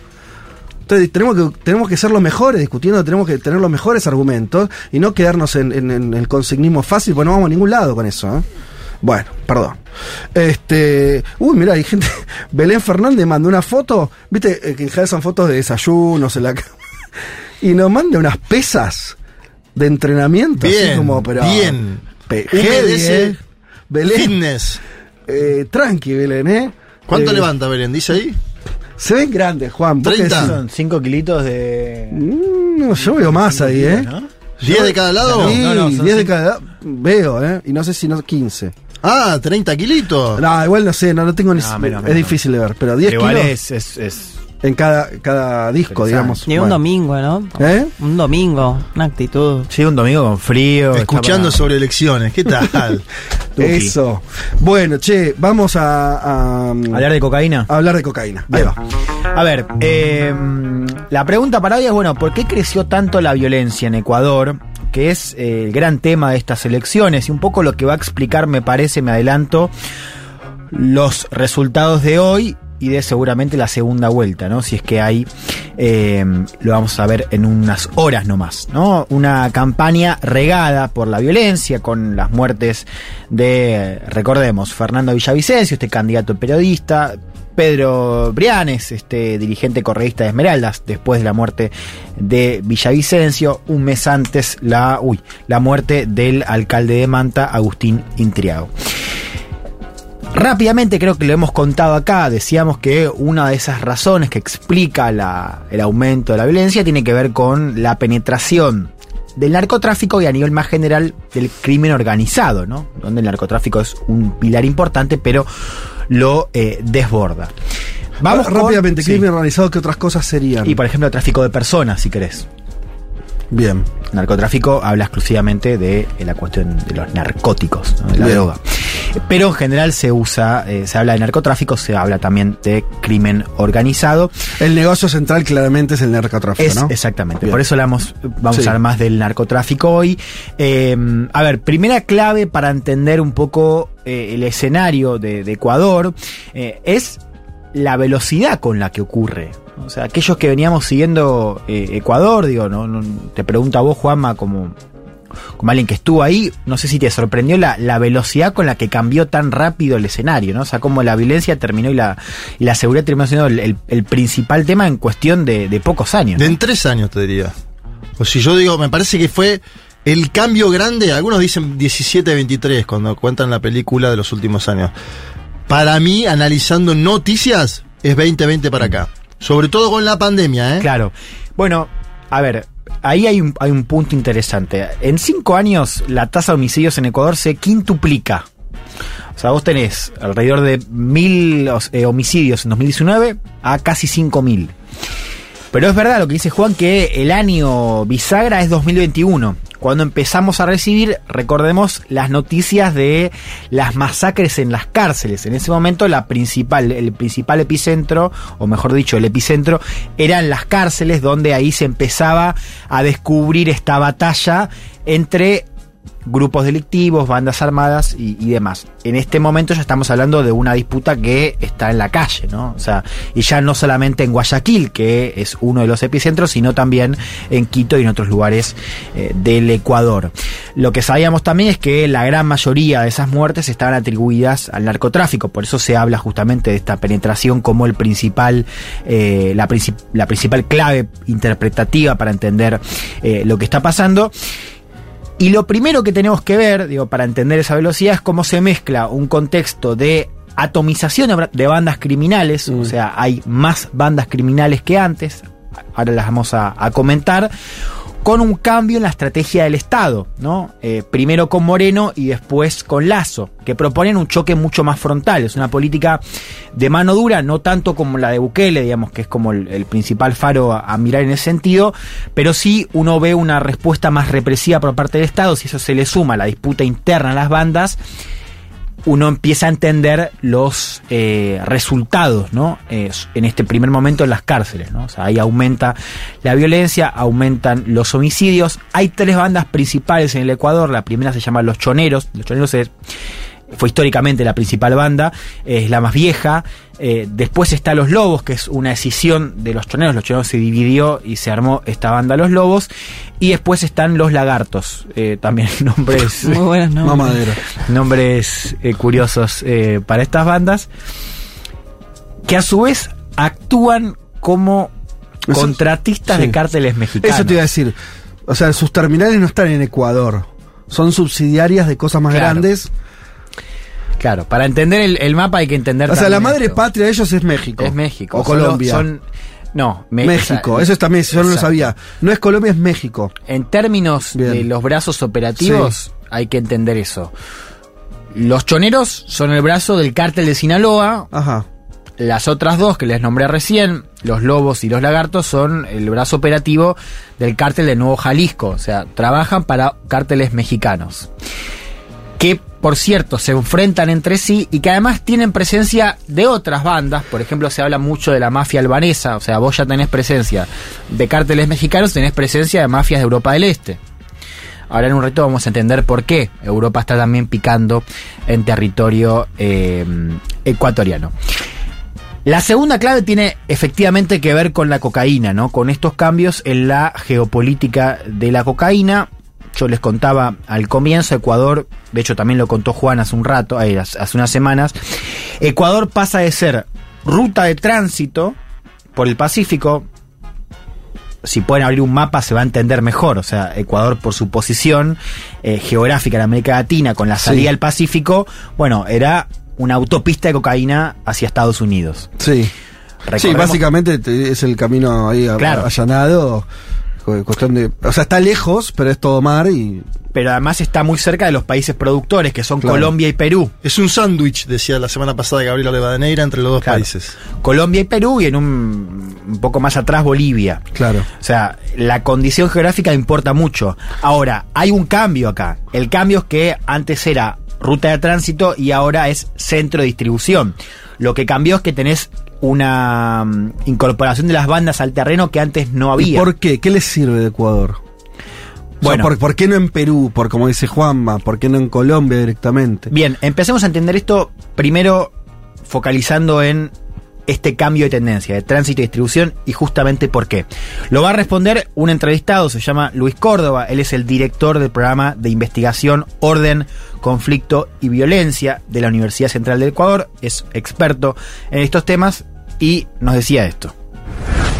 Ecuador eh, se ha convertido en el principal centro de exportación de cocaína de la zona andina, por eh, me parece que hay al menos tres grandes eh, condiciones. La primera es una economía dolarizada con escasos controles en el sistema financiero y en la economía formal para detectar lavado de activos, flujos ilícitos, etcétera. Segundo, una creciente infiltración del crimen organizado en toda la estructura estatal, incluyendo en eh, aquellos espacios que no son directamente relacionados con seguridad.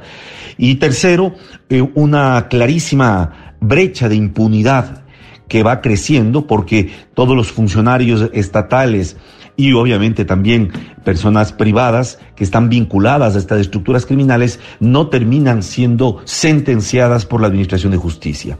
Estos tres elementos le vuelven al Ecuador un espacio propicio para ser utilizado como plataforma logística. Además, que gracias a las políticas de ajuste estructural de corte más eh, neoliberal, ha habido una reducción fuerte en la inclusión económico-social, en la inversión social y por lo tanto tenemos un ejército que ya bordea los 800 mil jóvenes entre 18 y 24 años que ni estudian ni trabajan y que están actualmente o migrando o militando en las estructuras pandilleriles que ofertan los servicios criminales. Bien, acá hay dos elementos claros, digamos, para, para separar. Primero esto que decías vos, el tema de la dolarización como un factor importante. Sí. No solo por la facilidad para hacer transacciones, sino también por la cuestión de la regulación. Dice, es más fácil entrar plata negra y lavarla, digamos. ¿no? Estoy pensando en El Salvador y sus pandillas también, ¿no? Bueno, también. Otro país dolarizado. No, eso, a eso voy. O sea, los dos países dolarizados de América Latina y el Caribe son los que más problemas tienen con pandillas. Bueno. Con estructuras paraestatales, Claro. digamos así. Bueno, Pero insisto, Sí, esto sí, es sí. importante. Es una cuestión de comodidad con la transacción, pero sobre todo para que la plata sea lavada de manera más fácil. Claro. Eso es central. O sea, no tenés que estar cambiando la plata. Bueno, eso explica por qué Ecuador también es un centro de distribución.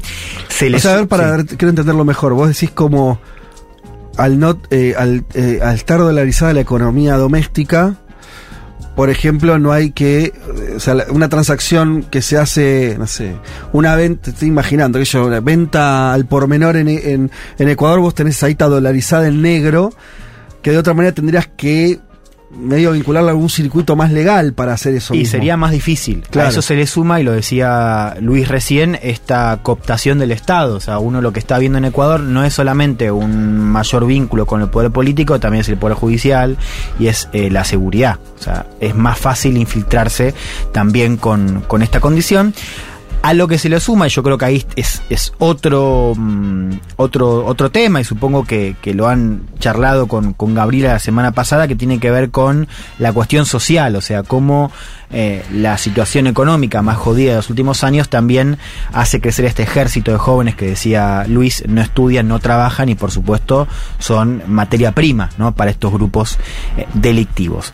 Eh, el dato con respecto a la, a la cocaína y la cuestión económica, el reporte de Naciones Unidas ya en 2020 decía que Ecuador era el tercer país con mayor incautación de cocaína después de Colombia y Estados Unidos. O sea, Mirá. Ecuador ya empieza a jugar todavía más en ese mapa de la cocaína, donde hay otros cambios, y esto creo que es bien importante para mirar desde acá, que tienen que ver con los cambios en la oferta, y ahí tenemos que hablar del caso colombiano y la FARC, ahora lo vamos a entender mejor, y la demanda, que es cómo cambia la demanda menos explicada por Estados Unidos y más explicada por Europa y Asia. Escuchemos a Luis Córdoba otra vez. Sin duda hay un cambio importante tanto en la oferta de la exportación de cocaína, de la producción, como en la demanda.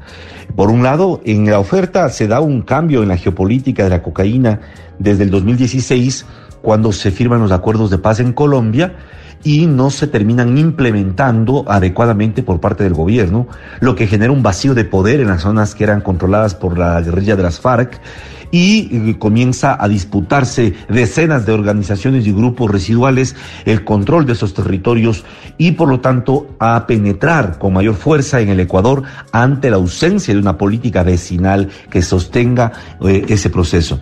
Pero también hay un cambio en el consumo porque eh, crece enormemente en Europa el consumo y las políticas para afrontar este tema en Europa no varían siguen siendo las mismas, por lo tanto hay una demanda enorme y por eso la presencia en el Ecuador de gente vinculada a la mafia albanesa, gente vinculada a mafias en Italia, que están también promoviendo exportaciones enormes de cocaína, camufladas en eh, las exportaciones de banano, de camarón y de otras mercancías que salen por los puertos del Ecuador fundamentalmente. Esto me parece central. Langostinos especiales. Claro, directo a, eh, directo a un Madrid. de bananas con eh, aderezo. ¿Qué nos dice? Bueno, eh, fíjate primero la cuestión de la FARC, ¿no? O sea, que ahí eh, además coincide con los años, porque vos Sí. empezás, ves eso en 2016, 2017 empieza a escalar y 2021 empieza el punto de inflexión, ¿no? Eh, creo que ahí tenemos un punto importante y la cuestión de la demanda, ¿no? Que explica, esto le decía al comienzo, la cuestión de la presencia de mafias europeas, la albanesa, la italiana, eh, y también los cambios de ruta, ¿no? O sea, ya no es solamente el tema del Pacífico, es el Atlántico en las ciudades portuarias. ¿Por qué Esmeraldas y por qué Guayaquil, que es parte de Guaya, son tan importantes en términos del registro de violencia? Porque tienen puertos. O sea, ahí está la cuestión. La violencia se está concentrando en las ciudades portuarias que son Bien. justamente las más importantes. Si vos ves un mapa, es notable cómo va cambiando el tema de las rutas. Vos tienes una ruta a Estados Unidos y ahora tenés mucho más a Europa que decía Luis, no tiene una, regulación, unas políticas para eh, afrontar, digamos, ese, ese cambio. Eh, a Europa hay que sumarle en un menor, en una menor proporción Asia, digamos, son dos mercados emergentes que se vincula con algo que está pasando en Estados Unidos y creo que va a ser un tema de acá, ya es un tema, pero creo que lo va a ser en los próximos años también, que es el tema del fentanilo. O sea, Estados Unidos... Eso por suerte todavía no llegó acá, pero. Pero ¿sabes Todavía. dónde lo vi? En Brasil, en San Pablo, el crack penetró Pero- de manera. Claro, pero no, el fe- no, no esta última. No, ¿no? Es, es como un Paco mucho peor el Sí. crack brasilero. Ajá. Y te deja, vos lo viste, digamos, Sí. las situaciones zombies sí. eh, que pasa mucho en San Francisco con el fentanilo. Ojo Argentina, ¿eh? Ojo, de verdad lo digo, porque estás en situaciones... En Guayaquil ya hay fentanilo. Estaba leyendo otro día Ah, justamente mirá. por Ecuador y me encontré una nota que, que decía que el fentanilo ya había llegado. Eh, bueno, o sea, Estados Unidos sigue consumiendo mucha cocaína, pero este apetito más repentino por fentanilo está cambiando la demanda en Estados Unidos, que siempre fue el gran vector, ¿no? Claro. Eh, por parte de la producción en América Latina. A propósito de la región, le pregunté ya al final a, Luis eh, Córdoba de la Universidad Central de Ecuador eh, por las lecciones para el resto de países, ¿no? O sea, ¿qué se puede extraer de la experiencia ecuatoriana para América Latina? Él, bueno, habló de la política de drogas, habló de la presencia del crimen organizado y habló de un tema que creo que ha quedado soslayado, lo, lo hemos hablado con el tema de Colombia hace poco, que es el dinero del narco en la política latinoamericana. Escuchemos para cerrar a eh, Luis Córdoba una vez más. Yo creo que hay algunas lecciones importantes que lo que está ocurriendo en Ecuador pueden dejarle a la región. La primera tiene que ver con la importancia de abandonar esta estrategia fracasada de guerra contra las drogas y optar por algo más inteligente que tiene que ver con la creación de una política de drogas, eh, plantearse la despenalización del consumo de ciertas drogas, avanzar realmente a la comprensión de la economía política del crimen organizado, porque no estamos contando con suficientes mecanismos para controlar los flujos de dinero sucio. La segunda lección tiene que ver con el eh, papel que cumplen los grupos criminales socavando la democracia y socavando las reglas democráticas, porque al crear estos escenarios de violencia tan atroces como los que experimentamos en el país, se fortalece también el discurso de mano dura y por lo tanto se fortalecen las instituciones de seguridad eh, uniformadas. Pero muchas de estas instituciones ya tienen graves problemas de infiltración del crimen organizado. Por lo tanto, lo que hacen es crear un círculo vicioso en el que comienzan a escalar las violencias de manera eh, indetenible, como ya hemos visto en el caso mexicano, centroamericano y ahora en el ecuatoriano. Y la tercera cosa es que Ecuador es un eh, espejo en el que debe mirarse la región para entender la importancia de mejorar los controles en el financiamiento de campañas electorales. Porque lo primero que están haciendo las organizaciones criminales es buscando cómo calar a través de ese financiamiento en la estructura estatal, lo que les blindaría y les daría obviamente mayor poder y sobre todo protección.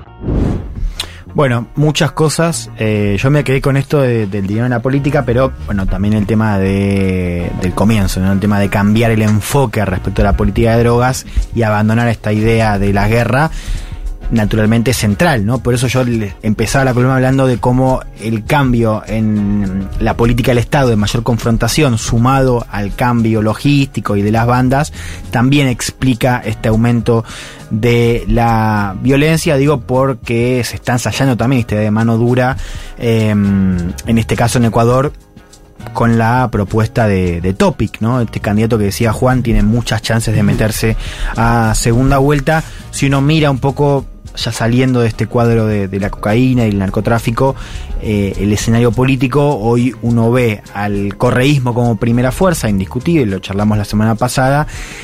Es bien importante quién queda en segundo lugar, porque uno supone que eh, ese candidato va a correr con ventaja, ¿no? Contra Luisa González, no sé si coincidís Juan, pero por eso es bien importante saber si queda Novoa, que es este candidato de centro derecha, o si está justamente Jan Topic, con una campaña que eh, rápidamente pasó, me parece, del fracaso de Lazo y Moreno, lo cual era un cuadro más favorable al carreísmo, ¿no? Donde se discutía más sobre la gobern- gobernabilidad, sobre la economía, a la cuestión de seguridad que claramente capitaliza mejor Topic, ¿no? Eh, como gran candidato hay otros, pero eh, bueno, ahí está puesta, me parece, la lupa para, para hoy a ver quién sale segundo, eh, descontando que Luisa González del correísmo sale primera. Sí, González encabeza y va a salir primera. El tema es ver por cuánto. Y después, ¿dónde está el voto silencioso? ¿no? En Ecuador se preguntan si puede haber o no un voto silencioso para González a última hora, que no esté en las encuestas. Digo, como lo que pasó con Javier Milei en la Argentina. Milei sacó 10 puntos más de lo que decían las encuestas porque hubo un voto silencioso que no midió eso o gente que dijo que iba a votar a otra candidata. En Ecuador con 40 más 10 sos presidente. Exacto. Entonces, en el correísmo dicen, ojo si hay un voto silencioso para nosotros, porque en vez de 35, por estamos en 40 y la ganamos. El- O no. O no, exacto. Y en la segunda se complica mucho. Depende de con quién, digamos. Ellos tienen confianza de que si es con Novoa, sea más sencillo o más disputada la elección, más sencillo en términos de ganar. Jan Topic me da la sensación de que por, como decía bien Juan, que se está discutiendo básicamente violencia, Mm. y él propone, dice, yo ya me ocupé de esto en el ámbito privado, lo voy a llevar a lo público, aparezca como una solución, un buquele ecuatoriano, como le llaman, ¿no? da, esa, da esa idea cómo fue creciendo. Jan Topic empezó la campaña con siete puntos cuando graba los primeros videos donde dice combatí en Siria, etcétera, etcétera. Y a Combatí en Siria. Sí, porque un- era mercenario él. Exacto, combatió en diversos lugares de, de Lindo este muchacho. planeta. En Ucrania dice que combatió. Lindo. No se las cuentas como dan, porque Sí. en Ucrania empezó. No, no, pero parece que es de antes, De ¿no? antes, Después ¿no? de la de 2014. Eh, sí, era simplemente para contar este, este Bien. mapa y un poco a ver cómo impacta en las elecciones. Insisto, algo que tenemos que seguir con mayor atención desde otros países de Sudamérica, porque uno ve casos eh, como el de Chile, por ejemplo, que no están acostumbrados a esta penetración, a este nivel de violencia, que también repentinamente, en cuestión de poquitos años, empiezan a tenerlo.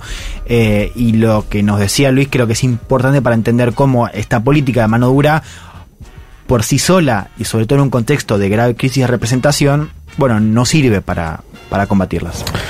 Hablando de rutas, nuevas rutas, eh, ¿qué les parece escuchar la ruta del Tente en Pie del señor Charlie García?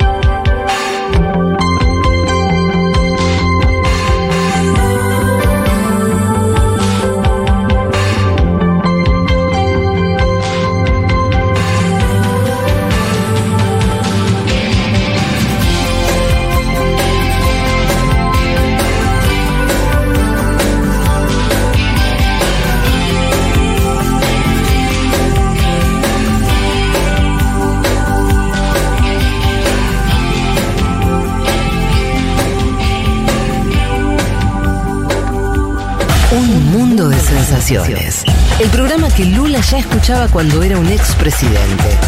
Siguió escuchando cuando estuvo preso y escucha ahora que volvió a ser presidente de Brasil. Federico Vázquez, Juan Elman, Juan Manuel Carr, con Violeta Weber y Malena Rey. Futurock FM.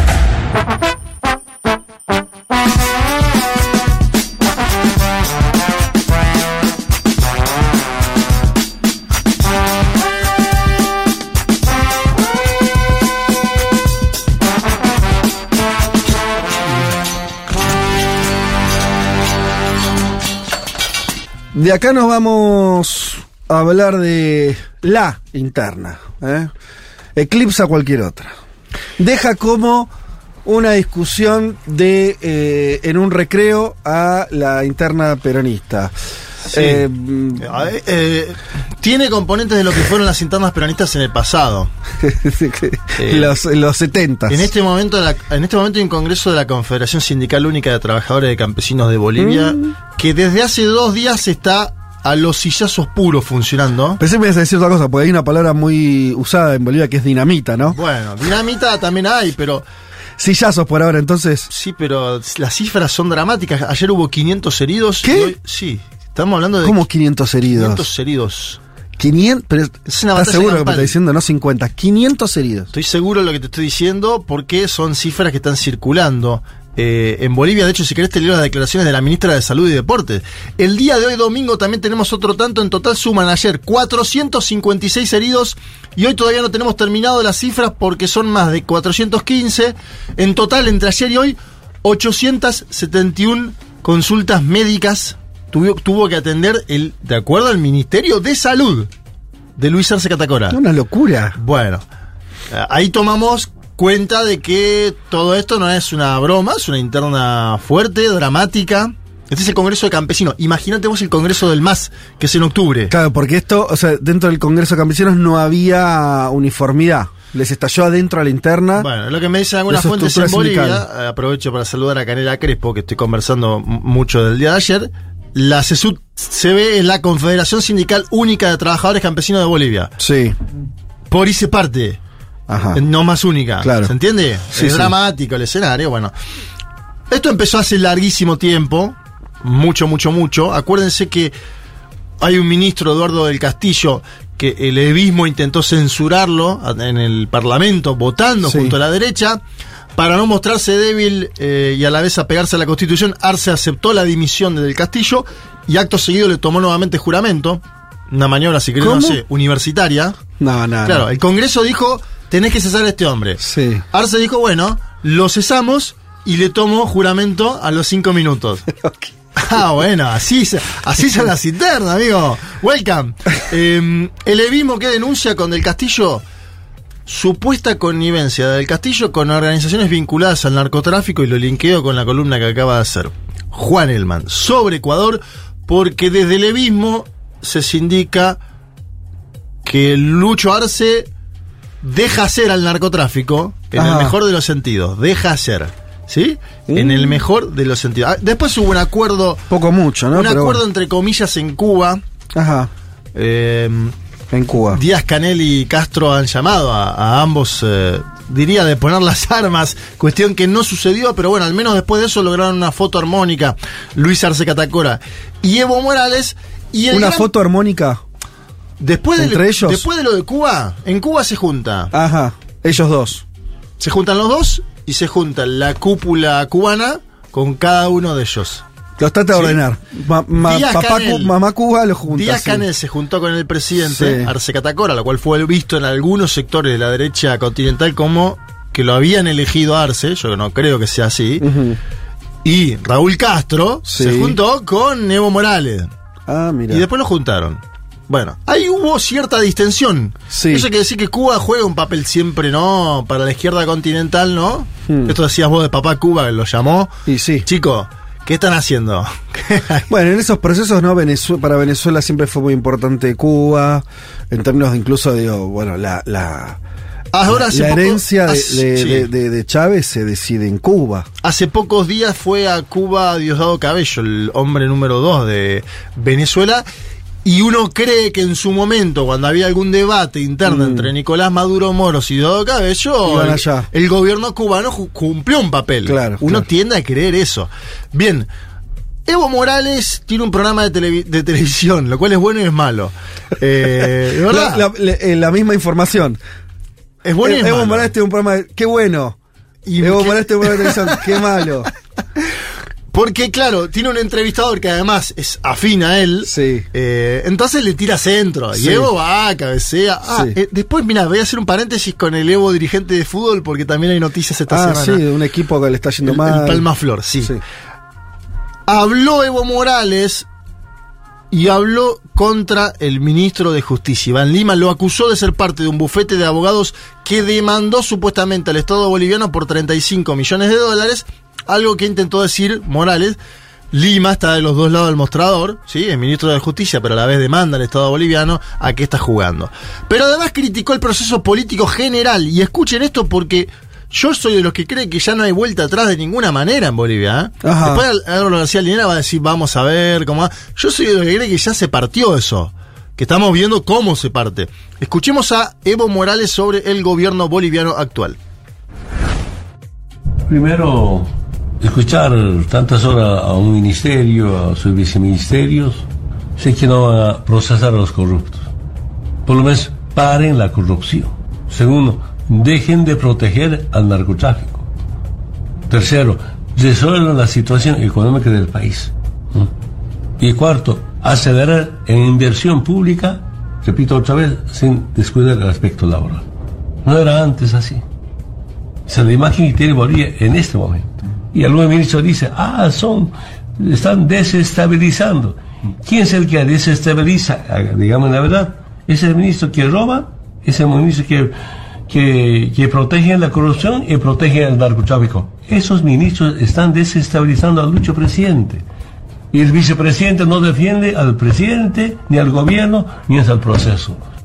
Bueno, ustedes ven una crítica en toda la línea a todos los dirigentes del gobierno, principalmente a Arce, pero también a David Choquehuanca en este final, que dice el vicepresidente no defiende al presidente. Y una ligazón directa con el narcotráfico, ¿eh? denuncia Morales. Es un revoleo medio abstracto, ¿no? Claro. Porque es como tipo. Es todo. Es claro, es como, eh, no sé, la economía, el narcotráfico. Viste que. No me voy a poder defender la interargentina, faltaba más.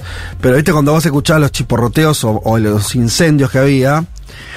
Había cuestionamientos un poco más claros. Un poco más claro, decir, che, no, mirá, eh, Guzmán, la política económica que estás haciendo en este aspecto, no sé, y después podía estar de acuerdo o no, pero hay una crítica que era, no sé, el acuerdo con el El fondo es acuerdo con malo. el fondo, Pero, claro. Bueno, qué sé yo, pues, Sí, tarifa, qué sé yo. Eh, Claro. exacto. Hay un montón de temas que vos podías posicionarte. ¿Cómo te posicionas acá en contra del narcotráfico? ¿Qué sé yo? No sé, rarísimo. Es más complejo. Ahora, si después tomamos en cuenta Sí. lo que plantea Juan del crecimiento y la expansión del narcotráfico en Ecuador, Morales podría decir, no convirtamos a Bolivia en Ecuador. Lo que pasa es que el narco- abogado del el diablo de parte el- de él, ¿eh? Sí, pero el narcostado es un, un, un, un, eh, un calificativo que le se lo a a, Evo, Sí. el narcoestado, Sí, sí, ¿no? O sea, no es que.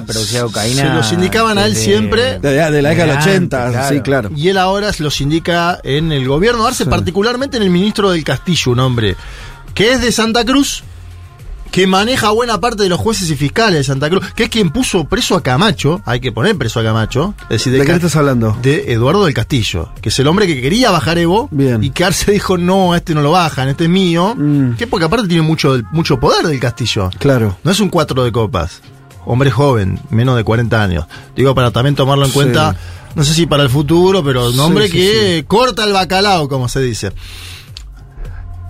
También fue un problema que saliera a hablar el ministro Lima, a quien Evo se indica como parte de un bufete que le hace un juicio, un procesamiento a- al Estado.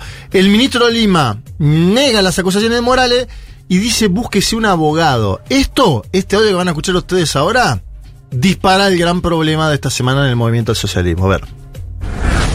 No voy a volver al estudio, no soy parte del estudio y yo no tengo por ello la posibilidad de hablar en nombre del estudio o de los clientes del estudio. Lo que está haciendo Evo Morales es algo eh, difamatorio es algo que no se basa en la verdad y es algo que él va a tener que responder ante los tribunales de justicia, porque claramente ya ha excedido todo límite, todas las afirmaciones que ha estado haciendo eh, y su victimización, porque seguramente va a decir, me están haciendo un juicio y ahora voy a tener que defenderme y no sé qué cosas más, no tienen ya cabida. La situación ha excedido todo límite y las mentiras de Evo Morales ahora va a tener que demostrarlas ante un juez que va a tener que llevar adelante un proceso contra él. Empiece a buscar un buen abogado, señor Morales, porque usted va a tener que contestar ante la justicia sobre sus acusaciones. Bueno, nunca habíamos escuchado. Él empieza eso. a buscar un buen abogado, Sí. señor Morales, de parte del ministro de Justicia de la Nación, disparó, como decía un programa de los 90, la hecatombe y la debacle. ¿Cuál programa era ese? Y de Marcelo Botiré y Showmatch, ¿no te acordás que había un segmento de. La hecatombe y la debacle? Sí, creo que era de deportes en el recuerdo, ¿puede ser? Soy muy viejo. Sí. No, No, sí. no me acuerdo de la frase esa de Sí, Catombe. a ver, eh, la hecatombe y la debacle. Bien. La amenaza de Lima en torno a algo, ¿qué pensás que hizo en el evismo? Ah, calentaron. Lo abroqueló. Claro, claro. Evo salió a juntar comunicados de exministros. Sí. 26 firmas logró. De ministros de su gobierno. Claro.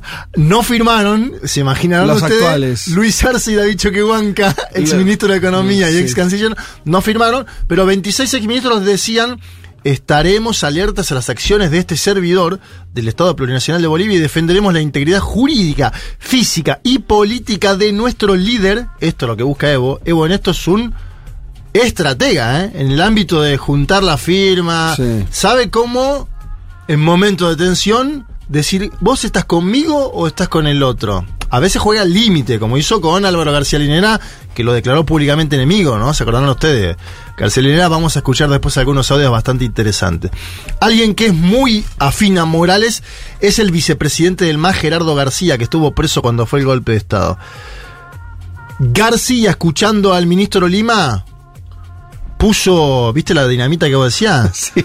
Le prendió así, ¿no? Le puso fueguito y dijo, muchachos, búsquense un partido porque este No es. no es para ustedes. Si ustedes quieren al presidente candidato nuevamente, no es en el más. A ver, Gerardo García. de los verdaderos militantes del instrumento político del MAI PSP, imposible que podamos ya aceptar una candidatura de un traidor. Imposible. Hemos aguantado, hemos soportado nosotros durante este tiempo, hemos dicho de repente vamos a limar aspereza, de repente vamos a hacer el sana sana, pero ya no hay forma, ya no hay razón por qué con este ataque que están haciendo al hermano Evo, realmente se ha visto la traición más, más dura que se ha hecho no solamente al MAS, se- esta traición lo están haciendo al pueblo boliviano. Aquí se rompió todo. Nosotros todavía estábamos siempre con la esperanza de poder sentarnos, dialogar, debatir, discutir, ver cómo superamos nuestras diferencias, pero ya, ahora ya totalmente estamos eh, más claro que agua y aceite, no se va a mezclar nunca ya. Lo dijo él, ¿eh? Más claro que agua y aceite no se va a mezclar nunca. Me, me causó gracia la parte del sana sana, ¿no? Sí. Claro, los cubanos intentaron el sana sana. Y alguien que siempre intenta el sana sana, yo creo que ya hablándole más a la historia que a estos dos hombres, es García Linera. Sí. Entonces traigo una parte central. Iba a hablar un poco también del Palmaflor, que es el equipo de Evo Morales, porque Evo Morales en el medio de una conferencia de prensa esta propia semana, por eso yo digo, Evo está mucho. Una de las críticas más lógicas para hacerle a Evo Morales es que está todo el tiempo tuiteando, ¿no? Y si vos tuiteás que es todo urgente, no es nada urgente. Claro. ¿No? Tampoco te digo que vayas a la otra esquema, por ahí es el esquema de Cristina, que es más Indio Solari. Entonces, ¿no? Sí. Pero un dirigente en general tiene que tener. Regular un Tiene poquito. que darle valor a su voz. Sí. ¿No? ¿Se entiende la- lo que Sí, estoy sí. proponiendo? Sí, Elegir sus batallas, digamos. Sí, o si- opinar si todo una es un vez- escándalo- Opinar una vez cada tanto. Tampoco te digo que hagas, yo te digo, el de Cristina en este escenario actual, por ejemplo, de esta semana, una semana Mm. que no habló o no habla hace un mes, bueno, también me parece que está yendo al otro lado.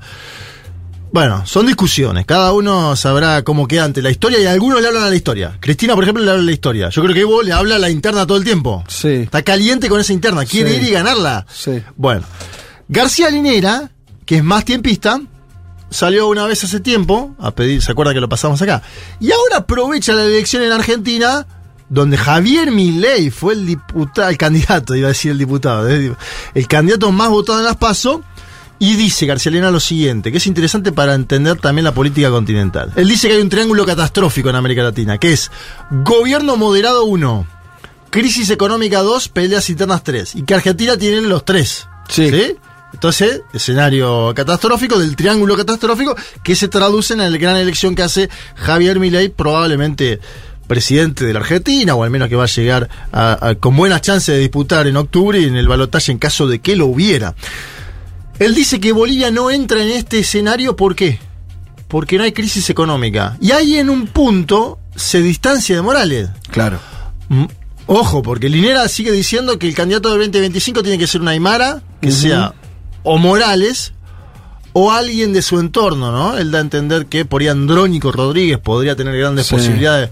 Otros dicen, no, Andrónico no está, bueno, debates. Choquehuanca es Aymara. Sí, lo que pasa es que Choquehuanca tiene una pelea histórica con Álvaro García Linera y cada vez que puede Álvaro García Linera lo sacude. Y de hecho Choquehuanca, en este, eh, en este congreso de la CESUD TV que se está dando ahora en Bolivia, que es catastrófico, donde hay 500 heridos por día, fue muy silbado en la inauguración, el día viernes, hiper silbado. Si ustedes miran, eh, lo, lo pueden buscar en Twitter, lo silban, le dicen Judas, eh, traidor. en el momento en que habla... Porque él quedó del lado de Arce. Sí, y Choquehuanca está sindicado como una persona que en la campaña donde Morales se juega a intentar ganar por voto popular la capacidad de ser reelecto, ¿sí? Eh, año 2019, si no me falla la memoria, lo acusan de ir para atrás en esa elección. Ajá. Lo acusan. Ya estamos hablando de cosas de pasillo, Fede, Sí. pero bueno, en la política eso se sindica, ¿no? Che, vos que hiciste en aquella elección, bueno, una pelea fuerte tiene Choquehuanca con Morales y con García Linera. Escuchen el primer audio de García Linera sobre qué está salvando hoy a Bolivia, a ver. Mira, si tomamos en cuenta esa formulita catastrófica, crisis económica más moderación gubernamental, más peleas internas del partido de gobierno, am, que te conducen a derrotas, tienes dos de ellas. Y te falta la tercera y ojalá que nunca caigas en la tercera. Lo que ahorita salva el panorama político en Bolivia e impide el surgimiento de Mesías desde las derechas es que la economía no está tan mal. Tiene problemas, pero no está tan mal como la Argentina. Tienes un gobierno moderado. El presidente Luisito es un hombre moderado, no es de grandes reformas. Si hubiera problemas, no va a tomar decisiones fuertes. Sería grave. Y tienes problemas del partido. Eso cansa. La pelea, uno dice, oye, eso es solamente para unos cuantos militantes. La pelea entre Cristina, presidenta Cristina y el presidente Fernández. Fernández, eh, era para era algo intrascendente, no, eso cansa, porque tus líderes que, te- que conducen el país están enfrentados, pierdes el horizonte, futuro se te diluye, tiene efecto electoral. Para mí una lectura de la Argentina implacable la que hace eh, García Linera, ¿no? Eh, diciendo, son los dos eh, los que pagan la cuenta en un punto. Sí, claro. Que es algo que va a pasar, ¿no? Eh, obviamente después cada- la historia también va poniendo, ¿no? El paso del tiempo a cada uno en su lugar. Me imagino que no serán igual considerados para la historia de la Argentina Alberto Fernández y Cristina Fernández, todo. No tengo duda de eso. ¿eh? Claro, pero eso hay algo de mezquindad ahí. ¿En qué sentido? No, yo no espero que un dirigente político esté pensando en la historia todo el Ah, tiempo. bueno, está bien, ese es No, otro. yo, no sé. Sí, sí, sí. Ese es un poquito raro como, como, como ejercicio. Sí. Es pri- ¿No? Dentro del ideario peronista está primero la patria, el movimiento y por último los hombres. Sí, más allá del diario peronista, que es el caso de Bolivia. A ver, lo que estamos tratando, eh, yo no, vos, yo te, no sé, la quinta columna que hace esto. Che, ¿y qué es lo que quiere Evo? Y si siempre la conclusión es que no sabes, y lo que único que parece es querer él volver a ser presidente, bueno, qué sé yo, la verdad me parece una, o sea, em- eh, hay que empezar a explicarlo desde un lugar psicológico y no político. Es medio trágico eso. Pero la Cu- psicología la política juega muchísimo, Fede. Morales, ¿qué dice? Morales dice, a mí me dieron un golpe, me clausuraron mi último periodo de gobierno, yo me tuve que exiliar, me fui del país, armé la fórmula porque él lo Mm. Sí. elige, ¿eh? lo pedían a David Choquehuanca todos. No me imagino lo que hubiera sido con David Choquehuanca. Sí. A Evo Morales desde Buenos Aires dice, el candidato es Arce. Sí. Y gana en la elección sacando 55 puntos. O Claro, sea, una pero- estrategia donde Morales estuvo omnipresente. Te diría que Morales fue el gran armador de la elección, Mm. Sí, sin duda. Sí. Después el problema es que no puede aceptar que esté gobernando el otro. Bueno, es eso. Y Es empiezan las Es eso críticas. porque además en el medio, el tema es eh, los costos, o sea, los costos para el gobierno, que en teoría viene más o menos bien en la economía, los costos que tengas a un líder como Evo jugando abiertamente en contra. Sí, yo creo que Cristina no jugó tan fuerte como Morales, esto es evidente. Ah, en la interna del. no, No, digo, pero para también viste que va y viene la discusión. No, no, pero digo, pensemos Bolivia, qué sé yo. A mí me parece que, que hay algo ahí que. Yo no, en Argentina hay un montón de problemas. eh, Lo decíamos antes, había cuestionamientos que eran concretos, más allá de que hay gente que piensa que el acuerdo con el fondo está bien, otro que piensa que está mal. Es discutible, o sea, eh, resiste el, debate, porque es debatible. Ahora, discutir que, no sé, lo que dice Evo, que es que, no sé, de pronto es un. eh, el, presidente que puso él es casi un narcotraficante. ¿Qué es- ¿Cómo discutís eso? O sea, no está discutiendo política. Sí, no, a ver, depende cómo que pase con Bolivia en los próximos años. Ah, pero vos le asistís a algún sesgo de digo, verdad eso. digo, si campea el narcotráfico en 4 o 5 años, como está en Ecuador actualmente, y hay muertos en la calle y salen en la televisión, habrá tenido razón Evo Morales. Esto lo marca la historia. Ah, bueno, Juanma, pero digo, vos ves algo de eso hoy en Bolivia, si no. Yo veo un crecimiento fuerte. De hecho, hay, un, Ah. nar- hay un narcotraficante uruguayo llamado Sebastián Marcet que está en este momento prófugo en Bolivia. Eh, hay, hay indicios de noticias. Hubo narcovuelos a España, ¿se acuerdan Pero- pero ustedes? históricamente con Bolivia. ¿eh? Históricamente vinculados sí. al gobierno. Bueno, se dice que uno de los narcovuelos hubo varios. Sí. que salieron desde Viru Viru en Santa Cruz hacia España. Mm. Y algunos de Levimo te dicen que del Castillo no sabía de esos vuelos Mm. con 500 kilos de cocaína cada uno. Por citar un ejemplo. Sí, sí. Otros dicen el narcotraficante uruguayo Sebastián Marceto, un hombre muy poderoso que generó también conflictos a Luis Lacalle Pou en Uruguay, que ahora estaría supuestamente prófugo en Bolivia, pero nadie sabe dónde está. Vos para estar prófugo mucho tiempo tenés que tener o gran capacidad operativa o comprado a todo el mundo. Mm. Un hombre que aparentemente tiene muchísimo dinero, acaban de detener el círculo de confianza, pero está prófugo. El Evimo acusa de que hay un crecimiento de narcotráfico. Bueno, la historia dirá si esto es cierto o no. Digamos, si en cinco años las imágenes son las de Ecuador, Evo Morales habrá tenido un dardo en concreto. Pero no lo sabemos. Ahora habla del narco, hace unos meses era otra cosa. Ese es el punto. Yo creo que eh, lo que me dicen ellos es que muy fuerte la expansión del narcotráfico el año pasado y este. Es lo que vos decías de Ecuador. No, ya sé, pero lo que digo es, eh, las críticas de Evo, ahora las escucho tenidas con el tema del narco. Antes era por la cuestión de... Bueno, la ¿Se derecha, que dejaban El tema de la derecha, el tema de la, Santa la economía, Cruz. él decía que había una economía en los productores muy deficitaria. decía Que era un traidor. Después apareció la- el tema del dólar, que no, no hay una no hay un conflicto como la Argentina en cuanto a la devaluación de la moneda, pero sí que no se consigue dólares. Eh, bueno, el segundo audio que les traigo de García Linera tiene que ver, lo decía él un poco, con Argentina y Bolivia, pero lo señala a los dos, le dicen, muchachos, yo creo que ya es difícil esto de Álvaro. Para mí le está hablando a la historia también, lo que decíamos antes. Es los dos hombres a los cuales le habla se están matando a sillazo en un congreso. No ellos, sus partidarios. Sí. Hay 500 heridos en un congreso de campesinos por día. Una situación dantesca. Escuchemos a Álvaro García Linera. Por eso, eh, para Bolivia y para los, los que toman decisiones dentro del MAS y el gobierno, póngale ojito a lo de Argentina. Póngale ojito. No es nuestro destino, pero si hacemos mal las cosas, puede ser nuestro destino. Y para la derecha, decirles de que eh, aún no se ha completado la fórmula para Bolivia. Y vamos a hacer todos los esfuerzos para que esa fórmula no se cumpla en Bolivia, de sumarle a las peleas internas y a la moderación gubernamental una crisis económica. Pero espero que Luis, el presidente Luis y el presidente Evo estén leyendo de manera sólida y seria los resultados de Argentina. No jueguen con fuego, no jueguen con fuego. Luego vienen los arrepentimientos que duran 20 años. Bien, eh, ¿cómo va a seguir esta disputa encarnizada entre Luis Arce Catacora, presidente de Bolivia, y Evo Morales, expresidente de Bolivia? Hoy termina el Congreso de la CSUTV, lo decíamos antes, la Confederación Sindical Única de Trabajadores Campesinos de Bolivia. Es muy probablemente que se parta esta organización, por lo que estamos viendo, eh, lo decíamos antes, 500 heridos más o menos por día, le gritaron Judas a David Choquehuanca, lo abucharon. Cuando habló Arce le gritaba a un grupo Arce, Arce y otro grupo Evo, Evo. Bien. El MAS tiene congreso partidario. Acá para mí es el deadline de las definiciones. Mucho tiempo antes de la elección. Acuérdense ustedes que se vota en 2025.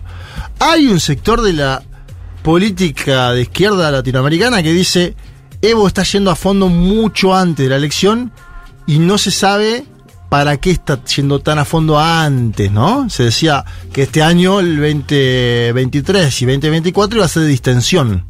¿Por qué va tan a fondo antes? El levismo lo niegan esto, ¿eh? en el levismo. Te dicen, lo quiere voltear antes. Mm. Algunas fuentes, estoy diciendo incluso del progresismo, no estoy diciendo de la derecha. Sí. Lo quiere elecciones anticipadas. una fuente del progresismo latinoamericano. Y en el levismo te lo niegan. Yo Claro. pregunté a fuente del levismo, categóricamente dicen no, esto no va a ser así. El MAS tiene congreso partidario el 3, el 4 y el 5 de octubre. Ahora. Bueno, un mes. El arcismo quería que se haga en el Alto. El Sí. Alto es una ciudad históricamente del movimiento del socialismo donde hay una gobernadora que era del MAS pero que no lo es más, Eva Sí. Copa. ¿Se acuerdan ustedes toda la novela de Eva Copa cuando fue el golpe de Estado que asumió en el Congreso? Bueno. El levismo lo quiere hacer en Cochabamba, en un lugar llamado Laucaeñe. Habrá que ver dónde se haga. Yo calculo que se va a hacer en Cochabamba, porque Morales es todavía quien detenta el, el sello del Sí. partido, es el presidente, es el titular. Morales y García ¿Tenés Lince- alguna, alguna, algún dato sobre cómo se reparten los apoyos en términos más sociales, más, o sea, yo lo- una cosa rápida que pregunto es, eh, ¿cuánto conserva Evo de apoyo en las estructuras de organizaciones? Viste, Bolivia es un país con mucha organización social, sindical, eh, cuánto tiene el presidente, Arce, eh, si eso es, si eso es desbalanceado, si están parejos. Hay varias organizaciones eh, históricas en Bolivia. Bartolinas, interculturales, la CESUT TV y todo eso a su forma da marco, si querés, a lo que es el movimiento del socialismo. Hoy están todas en disputa. Hoy. Ajá. Lo cual marca, algunos dicen, Cierta, cierta parejo la fuerza, cierta Claro. equilibrio. algunos dicen que Arce puso mucho recurso del Estado para ganar Sí. estas eh, administraciones. Algunos plantean eso, ¿no? Te lo plantean también en off siempre, pero te dicen, si vos tenés el, po- el poder del Estado y, un dirigente necesita 10 camiones para Mm. hacer eh, obras, le podés dar 10 camiones. Por darte un caso particular, Sí. al azar. Entonces da esa sensación de que está disputado. Sin embargo, Evo dice, yo todavía salgo a la calle Sí. y a, a mí me saludan, dicen, Sí. ¿cómo gobernabas el momento? ¿No? Esta Sí. cosa de la cuestión más, si querés, eh, simbólica con el pasado. Habrá que ver. Yo creo que el gran a favor de Evo tiene el partido. Y cuando tenés el partido, organizás desde la seguridad, la entrada al Congreso, hasta las acreditaciones, ¿o no? Sí. Y bueno, entonces, ahí en ese caso lo que por ahí buscará él es que Arce se vaya al PS1, al Partido Socialista 1, que otro partido le entregue la chapa. Yo creo que Morales se quiere asegurarse de él el candidato del MAS y controlar al MAS. Por eso ahora sacó algunas normas que tienen que ver con que si sos funcionario del Ejecutivo, no puedas ir al Congreso del MAS. Bueno, vamos a ver qué pasa. 3, 4 y 5 es. Yo pronostico, si ya hay sillazos en el de la Confederación Sindical Única de Trabajadores Campesinos, salvo que se organice para solamente para el levismo, esto va a ir para, para problemas ese congreso. La catombe, la debacle total. Esto, ¿ves? Esto era el, el famoso sketch. De Tinelli. Sí. Este es el escenario, Fede. Bueno. Yo creo que ya no hay vuelta atrás, ¿eh? Ajá. O sea, es co- viste como no, viste cuando una discusión de, de parejas, no lo quiero llevar a esos términos porque siempre uno eh, termina, pero allá hay uno durmiendo en el sillón acá. Mm. Y cuando uno duerme en el sillón hace un mes, Y sí. se va a tener que buscar otro lugar. Sí. Bueno, no sé quién es el que duerme en el sillón.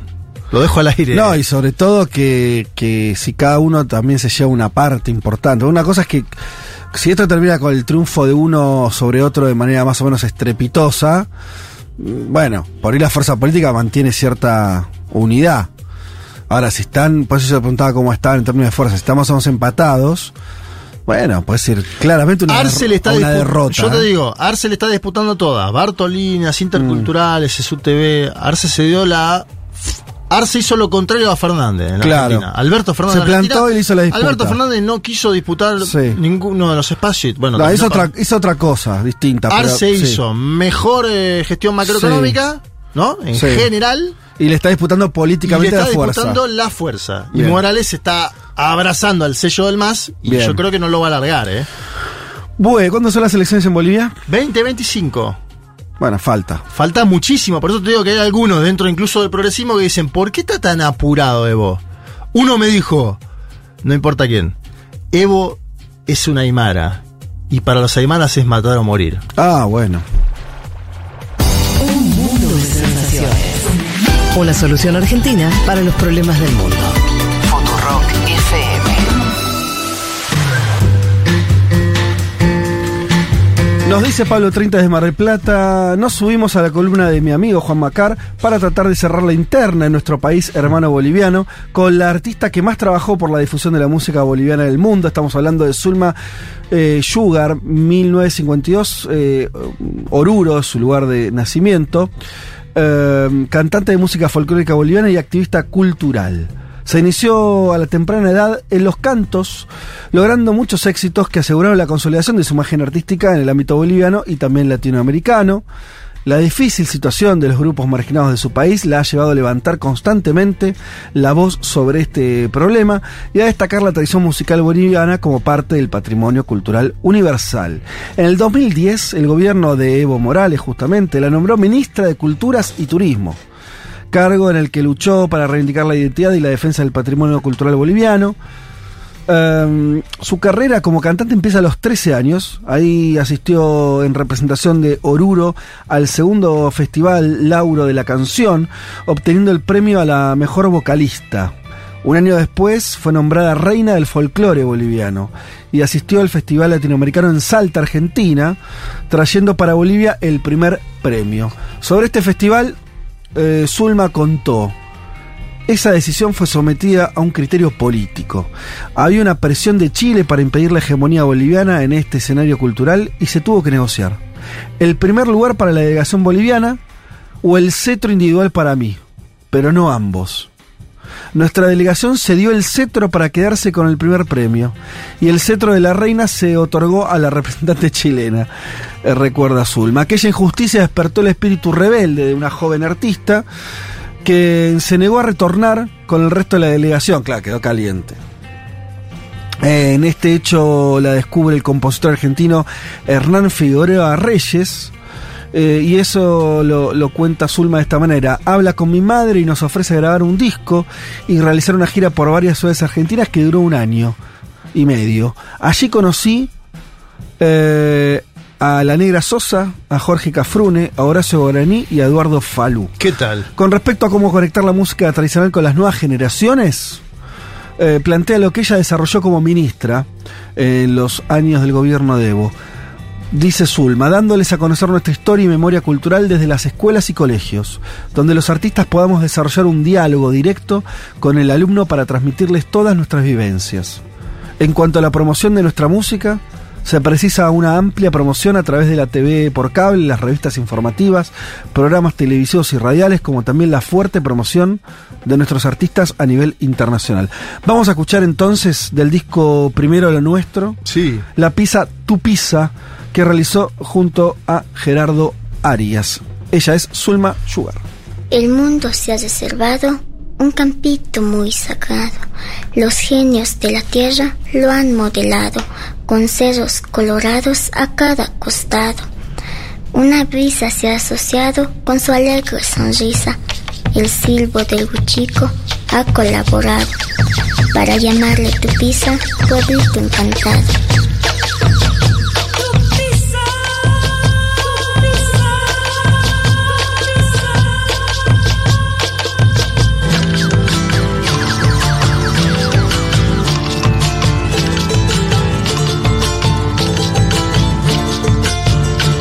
El mundo se ha reservado un campito muy sagrado. El mundo se ha reservado un campito muy sagrado. Los genios de la tierra Lo han modelado con cerros colorados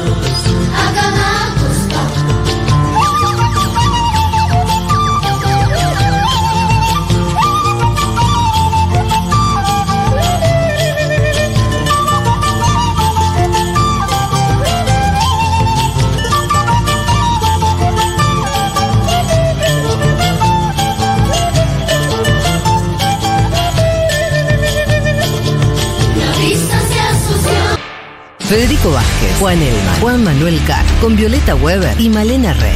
Futurock FM.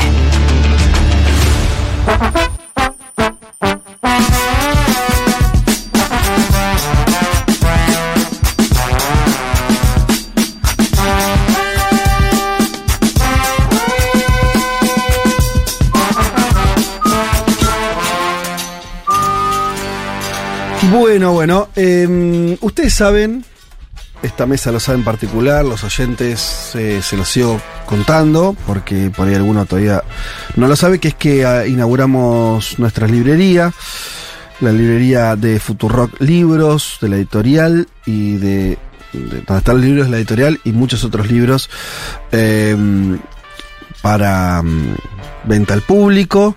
Les comento que esa librería eh, está abierta todos los días, desde las 10 de la mañana hasta las 8 de la noche. Medrano al 700, Medrano y Humahuaca, una cuadra de Medrano y Corrientes, al ladito de la radio. Se los voy diciendo y vamos a seguir hablando de la librería como para que conozcan ese espacio. Quedó muy linda la inauguración, ¿eh? Muy linda. Se acerquen a, a chusmear. eh, siempre es lindo pasar un rato, además en una librería. Si compras un libro mejor, a veces no. O porque no encontrás lo que querés, o porque qué sé yo. Porque no estás por ahí muy con ese resto económico. Pero está bueno como este forma de, de- de ver qué, qué libros hay dando vueltas, novedades, cosas vinculadas. Lo vi a Juan Elman en la inauguración. Bueno, estuvimos, estuvimos estuvo. ahí tomando Y- vino y con sanguchitos. Ya que hablando del vino, tengo que decir Apa. que eh, ese vino que estuvimos degustando Bárbaro, es de unos amigos eh, que tienen una vinoteca. Eh, Fogón Montserrat, espacio social ubicado en el Palacio Barolo, en el barrio de Montserrat, que además de vender los mejores vinos de bodegas clásicas y boutique, organizan degustaciones, juntadas musicales y próximamente microcine con vino y tape- tapeo. Ah, También bien. alquilan el living para hacer eventos privados o dar talleres eh, en un ambiente cómodo y extendido. El sábado 26 de agosto van a dar una degustación de vinos del NOA. Vieron que ahora no hay vino solamente de Mendoza, ¿no? en distintos lugares del país y algo muy interesante. Yo no, no estoy lejos de ser un especialista y mi, paladar, o sea, me encanta el vino, pero no tengo ese paladar refinado. Eh, pero empezás a ver eh, también características muy específicas de algunos vinos vinculados a algunas regiones, ¿no?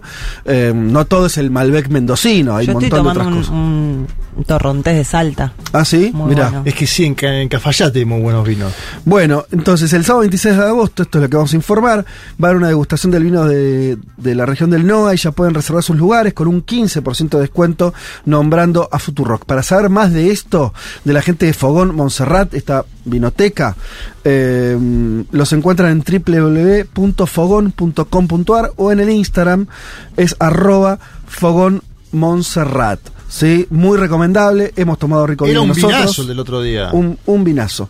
Eh, así que los que gusten de eso, los que quieran hacer alguna degustación eh, enfocado en esto, este vinos regionales del NOA, eh, el sábado que viene, 26 de agosto es el sábado que viene, eh, y con nombrar a Futurock en la web de ellos, en fogón.com.ar, en el Instagram arroba fogón Montserrat, tiene un 15% de descuento, así que eh, unimos todo. Bien, me dicen por acá que no hay más entradas. Bueno, yo no sé de qué está, de qué está hablando, porque se está hablando del fogón, se está hablando de, de, de ¿Será Seba para Furman. Seba Furman en Córdoba? No sé, no, porque hay una, hay una fecha nueva. Eh, amplíame, querido oyente, de qué estás hablando y te ayudamos. Bien, dicho todo esto, dicho todo esto, eh, y hablando de libros, eh, vamos a la columna de Malena de Mundo Expandido, expandido, eh, y mm, muy expecta- expectante de lo que vas a traer. Eh, me interesa mucho lo, lo que vendiste al principio del programa. Bueno, les cuento entonces un poco, como les dije en la apertura para esta columna, traje un libro muy interesante que estuve leyendo, Sí. se publicó hace algunos meses en Argentina.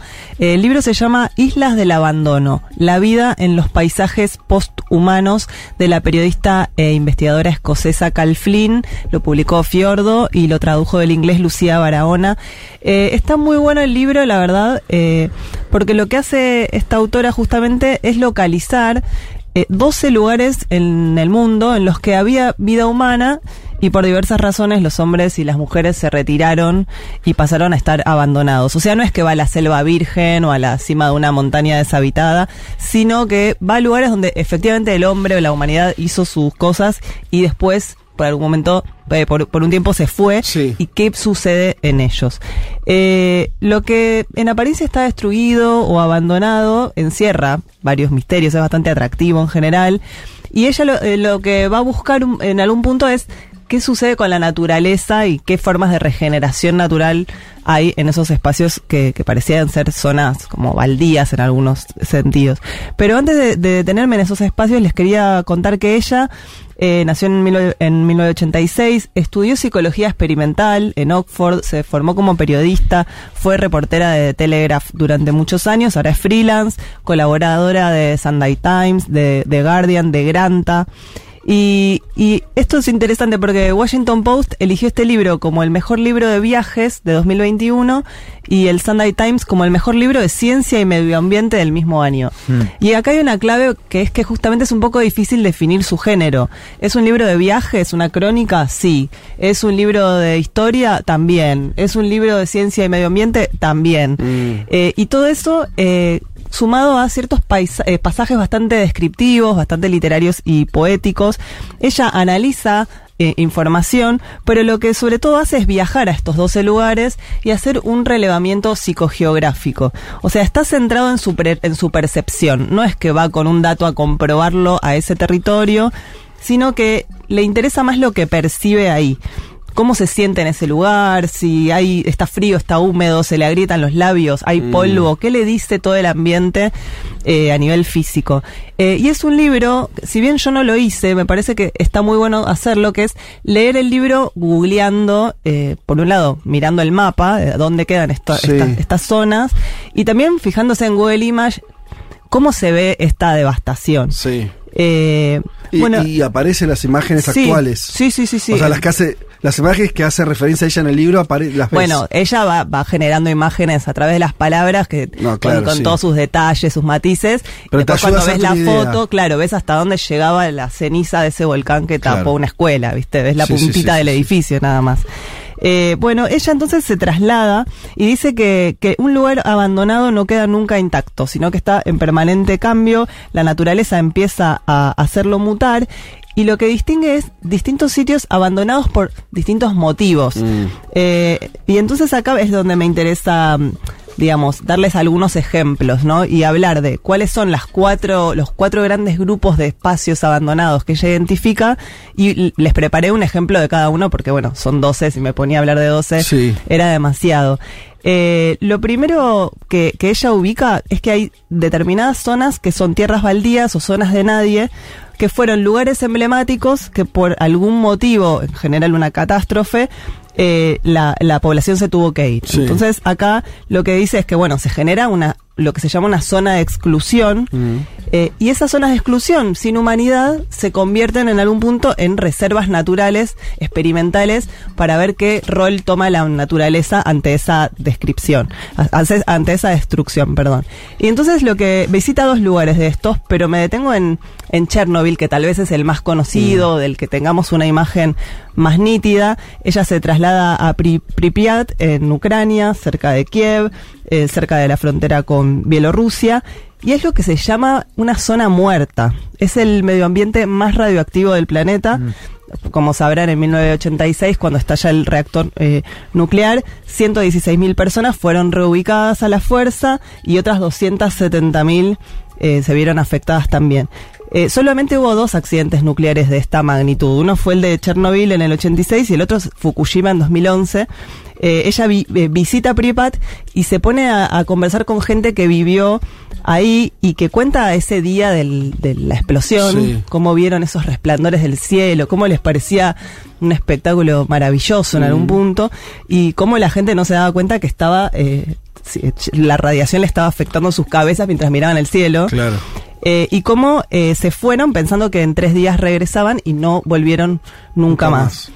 Eh, ella se sorprende cuando llega a de lo fácil que es entrar. Si Mm. bien es una zona altamente militarizada, eh, es, es un lugar abandonado, un montón de casas, de viviendas, de escuelas permanecen abandonadas y se da cuenta que los soldados no es que están patrullando y fijándose que nadie se meta, ¿no? Sí. Como que justamente si te perdés ahí está todo un poco que te dejan perder y, y es muy muy impresionante muy impresionante porque es una zona de bosque ahora. O sea, es una zona completamente tóxica a nivel radioactivo en la que ¿Y hay que, que fue con una escafandra que. No, no, po- o sea, no, ya no. Ah, entonces ya no está, ya no es. O sea, no está la radiación en el aire, sino que está en los suelos, por ejemplo, Ah, en bien, las cosas. Claro, corroídas. claro, claro. Eh, hay abedules, arces, álamos, arbustos, vida salvaje. Volvieron a aparecer animales que Mm. en la explosión, o sea, se murieron a los pocos días todos los mamíferos y ahora volvieron, por ejemplo, los, los linces, jabalíes, ciervos, búhos. Y en esa zona de exclusión de repente hay una reserva medioambiental que los científicos están estudiando porque les llama mucho la atención de que efectivamente la naturaleza vuelva a vivir en ese, en ese espacio. Y ella dice que a veces los métodos de agresión del ambiente son la manera más eficaz de mantener a la gente fuera de las reservas naturales. Como Claro. que agrediste tanto algo que ahora vienen los, los animales, listo, quédate lejos, humano, eh, así vemos Sí. y podemos analizar esto. Entonces está la contradicción en Chernobyl, que es un espacio radioactivo imposible de aprovechar por los hombres, la- Mm. por la humanidad, y a la vez es un refugio seguro para la flora y, y la fauna. Es las dos cosas. Eh, si quieren ver un poco más, eh, yo encontré un documental que a mí me pareció muy lindo de 17 minutos en Vimeo, que se llama Pripyat Piano, que es de una, eh, una, sí, una estudiante de música checa que se interesó por los pianos que quedaron abandonados en esa ciudad. Entonces Mm. también logra meterse y hacerlos sonar. Primero Genial. hizo un disco con eso y después hizo este corto. Y entonces ahí ves que son pianos en medio de hiedras que entraron por la ventana de los edificios. Como un, y ahí ves la- el- lo llamativo de ver un lugar con radiación nuclear todo verde. Claro. Eh, es muy impactante y creo que completa visualmente esta imagen que tuvo ella. Esa es un ejemplo, digamos, de estas zonas de zonas de nadie, ya sin humanos. Pero después se va a otro tipo de zonas, que son las que tuvieron deterioro urbano, lugares que fueron muy prósperos Mm. y que fueron abandonados masivamente. No por, por una catástrofe tan concreta, sino algo más. eh, Una eh, política. un proceso. Sí, en este caso ella eh, se traslada a Estados Unidos y visita Detroit y Patterson. Mira. Eh, vamos a hablar en particular, claro, de, de Detroit, porque ahí lo humano está muy presente todavía, pero lo que queda es la gente que resistió en Detroit y no eh, la que se fue. Ella dice que en- cuando llega a Detroit se siente todavía el rastro emocional de epifanías pasadas. Ajá. Es que dice que es como una ciudad encogida, eh, demasiado grande para la gente que vive en ella. Llegó a ser la cuarta ciudad más importante de Estados Unidos y ahora la población se redujo en dos tercios. Hay 80.000 propiedades vacías, Mirá. 62 de los 360 kilómetros están vacíos, que es como un área más grande que Man- Manhattan. 62 kilómetros cuadrados vacíos, De, sobre. Sobre 360. Mira.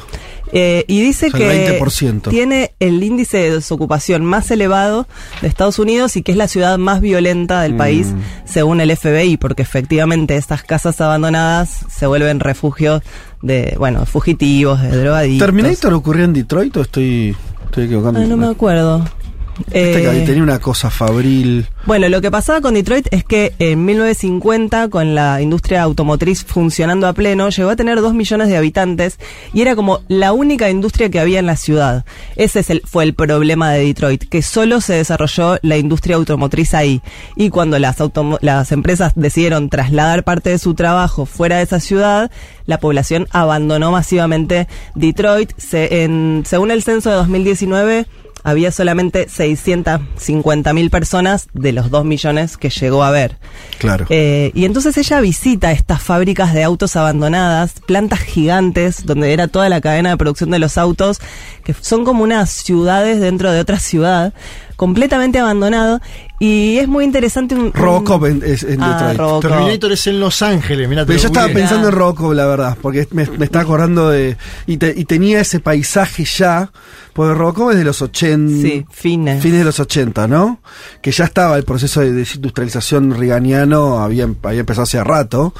Eh, y, y acordate que, le- que había una imagen de postindustrial y la cosa de la seguridad, todo lo de Claro. Robocop tiene que ver con, eh, eh, no como esa mano dura mezclada con la tecnología y que inventan el bicho ese como para poner en orden la cosa. Bueno, nada, sí. No, sí, pero está bueno porque hay un montón de, de guiños Sí. en, en distintas películas Sí, sí, y libros sobre estos espacios y bueno, ella los va a visitar, tiene ese- esa suerte. Bueno, en Detroit le, le transmiten los habitantes que todavía quedan ahí un concepto que ahora están usando para hablar de la ciudad, que es un término que se llama blight, que sería como Blight. blight, como una sensación de abandono, un término medio poético incluso, que es un deterioro físico, pero también es como ese deterioro afecta a las psiquis humanas. Entonces dice que, por ejemplo, en una manzana en la que se empiezan a abandonar las casas y vos tenés a todas tus casas vecinas abandonadas, eso hace que vos empieces a abandonarte también. O sea, ¿para qué voy a cortar el pasto de mi casa si todas las casas están abandonadas? Y, y todo eso ya es muy difícil de revertir. De hecho, hubo proyectos urbanos para demoler zonas enteras de la ciudad y se armaron pequeños grupos de activistas que todavía quieren preservar parte de lo que hay. Pero bueno, está inutilizado y a la vez genera es un espacio de violencia. Eh, Me acordé de la serie esta, eh, Trem, la de mm, David Simón, que Ah, es el creador de The. Wire, que es una serie eh, en Nueva Orleans, después del huracán Katrina, eh, que habla un poco sobre cómo queda la ciudad, mm, también muy atravesada por el jazz, eh, justamente después de los efectos del huracán, ¿no? Y, y se ve esto, o sea, todos los personajes están como muy golpeados anímicamente por lo que fue el- el- la catástrofe Sí, esa. y cuando, cómo, cómo ese abandono urbano empieza a ser contagioso y eso, la presencia de una casa abandonada aumenta la posibilidad de que sus vecinos también se, se dejen estar. Bueno, esa sería como un ejemplo de, de esta parte del libro en el que ella analiza estas, estas zonas que tuvieron un esplendor y luego retrocedieron, entre comillas, y después pasa a analizar en, en una de las partes más impresionantes eh, lo que ella llama sombras y cómo eh, la naturaleza se apropia de lugares que fueron muy habitados por humanos, donde todavía hay marcas muy fuertes de la humanidad, eh, y, y pone dos ejemplos, y el más impresionante es el de Verdún en Francia. Verdún es el lugar en el que se dio la batalla más larga de la Primera Guerra Mundial en 1916. Fue una batalla que duró entre febrero y diciembre, bueno, muy conocida, Sí. murieron 300.000 hombres. Una locura. Otros 400.000 fueron heridos, gaseados. Y el suelo de Verdún, o sea, todo el, el territorio de esa batalla, padeció lo equivalente a 10.000 años de erosión natural, justamente por haber sido ese, ese terreno. Eh, de los hombres que murieron en Verdún, solamente se recuperaron la mitad de los cuerpos. El resto se los dejó ahí Mm. amontonados a que se volvieran parte de- del pantano, Claro. junto con todas las armas que esas personas tenían, sus vestimentas. Eh, y entonces cuando termina la Primera Guerra Mundial y Francia inicia la reconstrucción, no sabe bien qué hacer con ese territorio arrasado. Ajá. Y se toma una decisión que es eh, volver ese lugar una especie de sarcófago viviente y plantan miles de pinos negros para que establezca, para que, digamos, vuelvan ese suelo un poco más resistente, Sí. pero que es un bosque hoy por hoy. bosque cementerio. Un bosque cementerio que se llama Zona Roja, en la que no te podés salir de los caminos porque todavía podés encontrar una bomba sin detonar, Claro. podés encontrar restos de artillería.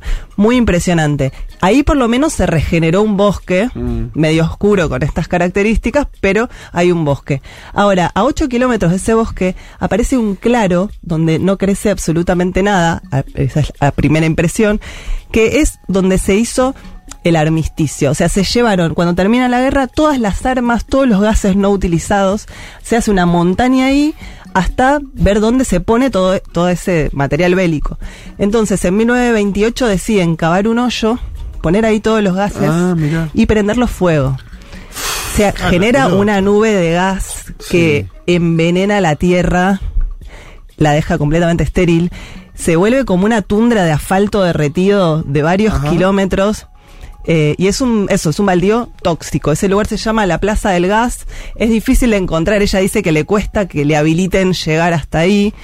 Eh, y dice que cuando lo ve le, le hace acordar a, a Stalker, la película de Tarkovsky, también eh, ambientada en un futuro distópico en el que hay un hombre que guía a unos extraños a una Mm. zona de exclusión eh, vigilada y misteriosa.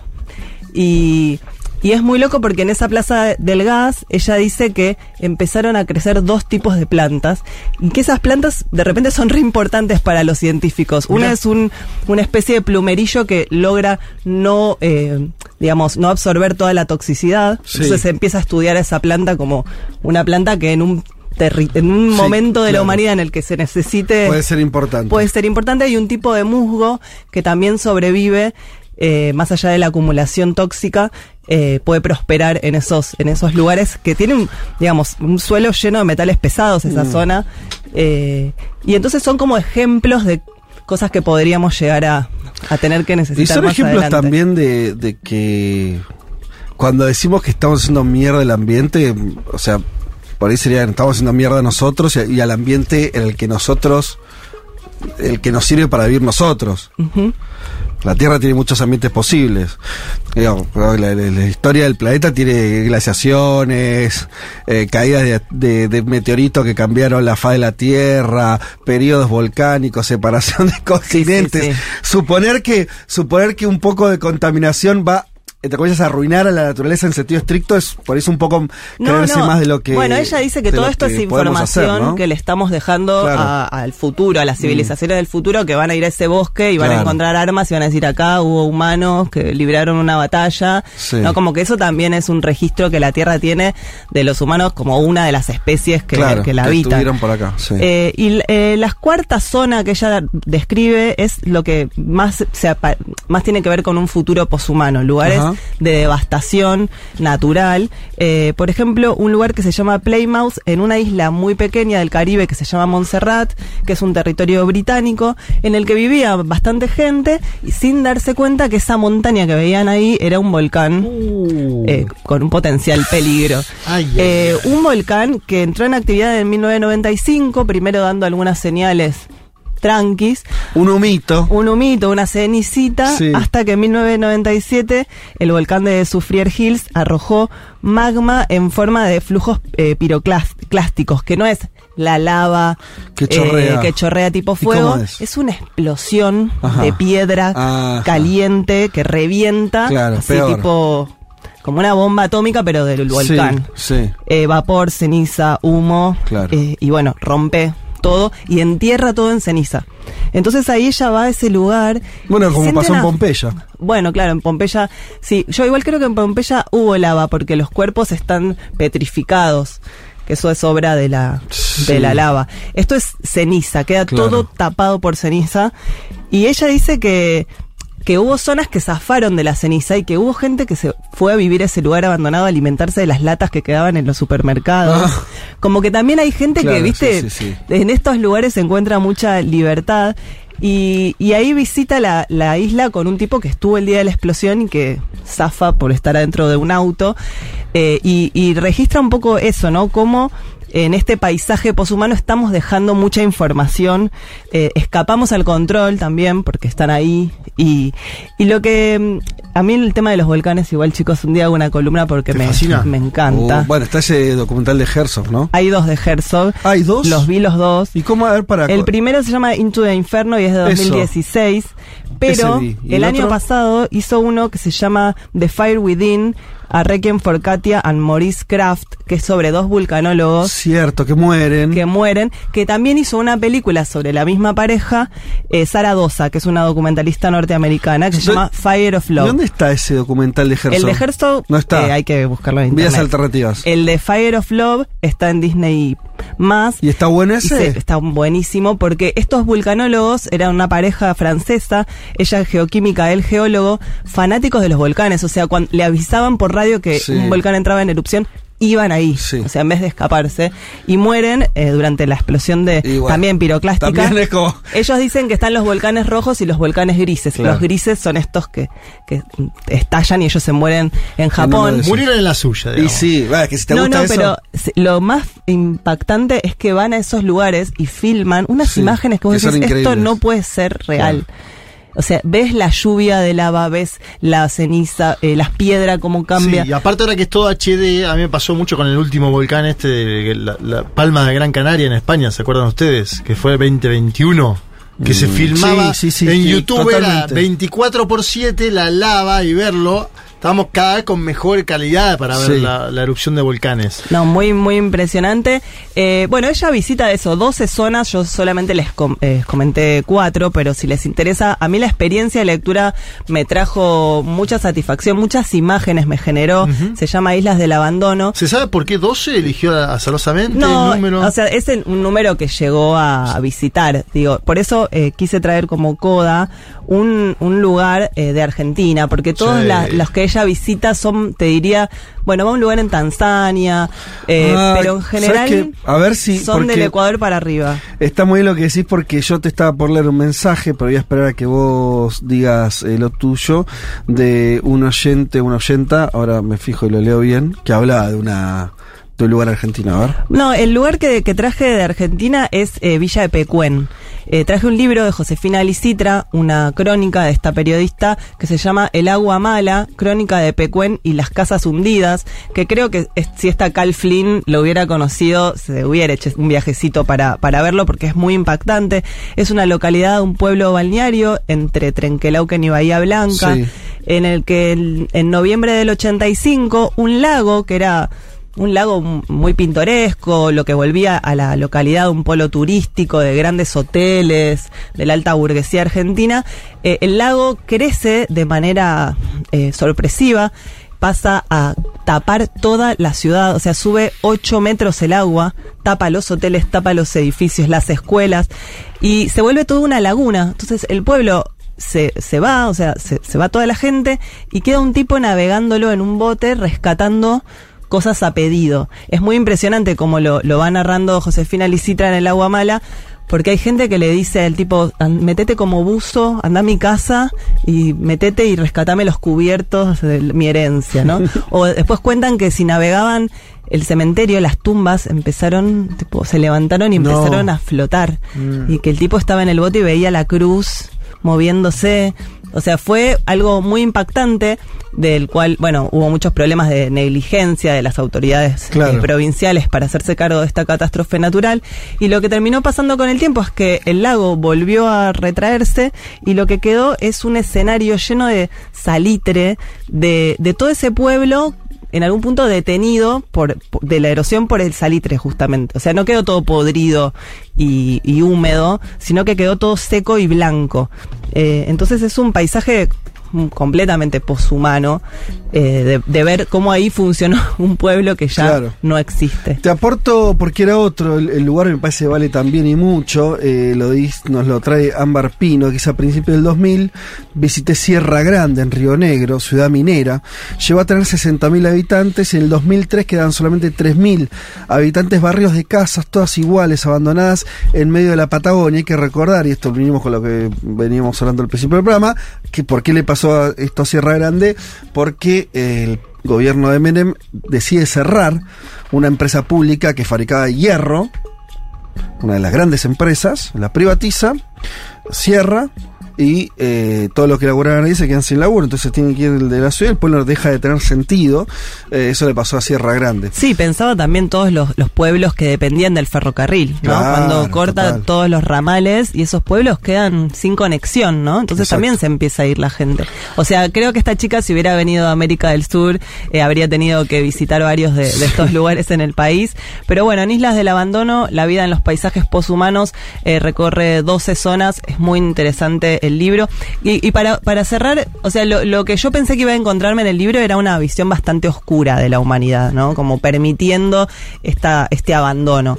Y no, termina siendo un libro que confía bastante en la potencia de la naturaleza para regenerarse, incluso en las condiciones más adversas. Y entonces se vuelve un poco más vitalista hacia, hacia el final. Bueno, es que acá, por ejemplo, Agustina dice, Fede, la diferencia con la destrucción de un meteorito, de gracia, etcétera, es que ahora es la acción humana. Claro, está bien, pero eh, yo eh, te comparto lo que, lo que quiere decir es que a veces se piensa como que está en peligro la naturaleza, en todo caso estamos en peligro nosotros y el ambiente que hace que nos- nuestra vida sea posible. Eso no quiere decir exactamente ni que la naturaleza ni que el planeta, que tú vivieron catástrofes tremendas y cambios mm, bestiales, climatológicos y de todo tipo, eh, corra riesgo. En todo caso hay un poder ahí, como bien eh, trae- traes vos con, con el libro, de una regeneración incluso bastante rápida, Sí, ¿no? Y que esos muy. caminos que encuentran muy extraños de la cuestión de la adaptación, ¿no? Que está vinculado con cómo funciona la naturaleza, que es adaptativa y, y- y, bueno, funciona. Sí, y cómo se sentido. convierte. Eh, Ella en un momento va a una isla en la que no hay más humanos, pero los humanos dejaron al ganado ahí. Ajá. Y entonces ves que está todo lleno de vacas que Sí. se volvieron salvajes, Sí. que de repente entran a las casas y Mm. se quedan encerradas porque no saben abrir la puerta. Eh, es, es muy impresionante ese capítulo, es en una isla eh, en Estados Unidos, porque ahí ves cómo también cuando nos retiramos como Mm. humanidad, eh, los parámetros de, su- de supervivencia de los animales Claro. se vuelven completamente salvajes. Sí, sí, sí, los sí. pájaros la amenazan, la empiezan a perseguir. Bueno, no sé, para tener en cuenta. Bueno, ahí cosas. está la naturaleza este, haciéndonos pito catalán un poco, ¿no? Ponele. Por decir algo muy moderno. Bien, de las 14 y 59 y ya estamos, ¿no? Sí, ya estamos. ¡Se fue! Mira. Eh, señoras y señores, eh, muchas tardes y buenas gracias. Esto ha sido todo por hoy, amigas y amigos. ¿Qué más le podemos decir? ¿Alguien quiere saludar? ¿Algún comentario? ¿Alguna cosa? Eh, Le mandamos saludos a ¿a Maini quién? Golom, ¿no? Nuestra productora Pero por supuesto. que hoy no estuvo presente, pero ma- mandó algo de Ecuador, porque no sé si vieron las imágenes de cuando vota Zurita Cristian, quien reemplazó a Villavicencio, el candidato asesinado. Un esquema de seguridad impresionante están teniendo los candidatos para votar en las elecciones de Ecuador, es increíble. Bueno, yo también. O sea, deben ir con De- de chaleco, liga. Ah, chaleco antibalas. Chaleco, pero una parte. Sí, sí, sí. Véanlo, lo de cuando votó Zurita es muy impresionante. Bueno, ojalá que lleguen a esa elección de, la- de una manera. O sea, que la atraviesen de, no sé, que, que no haya más muertos. Estamos, estamos pidiendo No, cada vez menos. Pedimos poco. Pedimos Que poco. lleguen todos los candidatos vivos a, las, eh, ¿no? a Es- contar los votos. Ese es nuestro deseo desde un mundo de sensaciones. A todos ustedes los saludamos. Nos reencontramos el domingo que viene a las 12 del mediodía. Tengan una buena semana. Chau.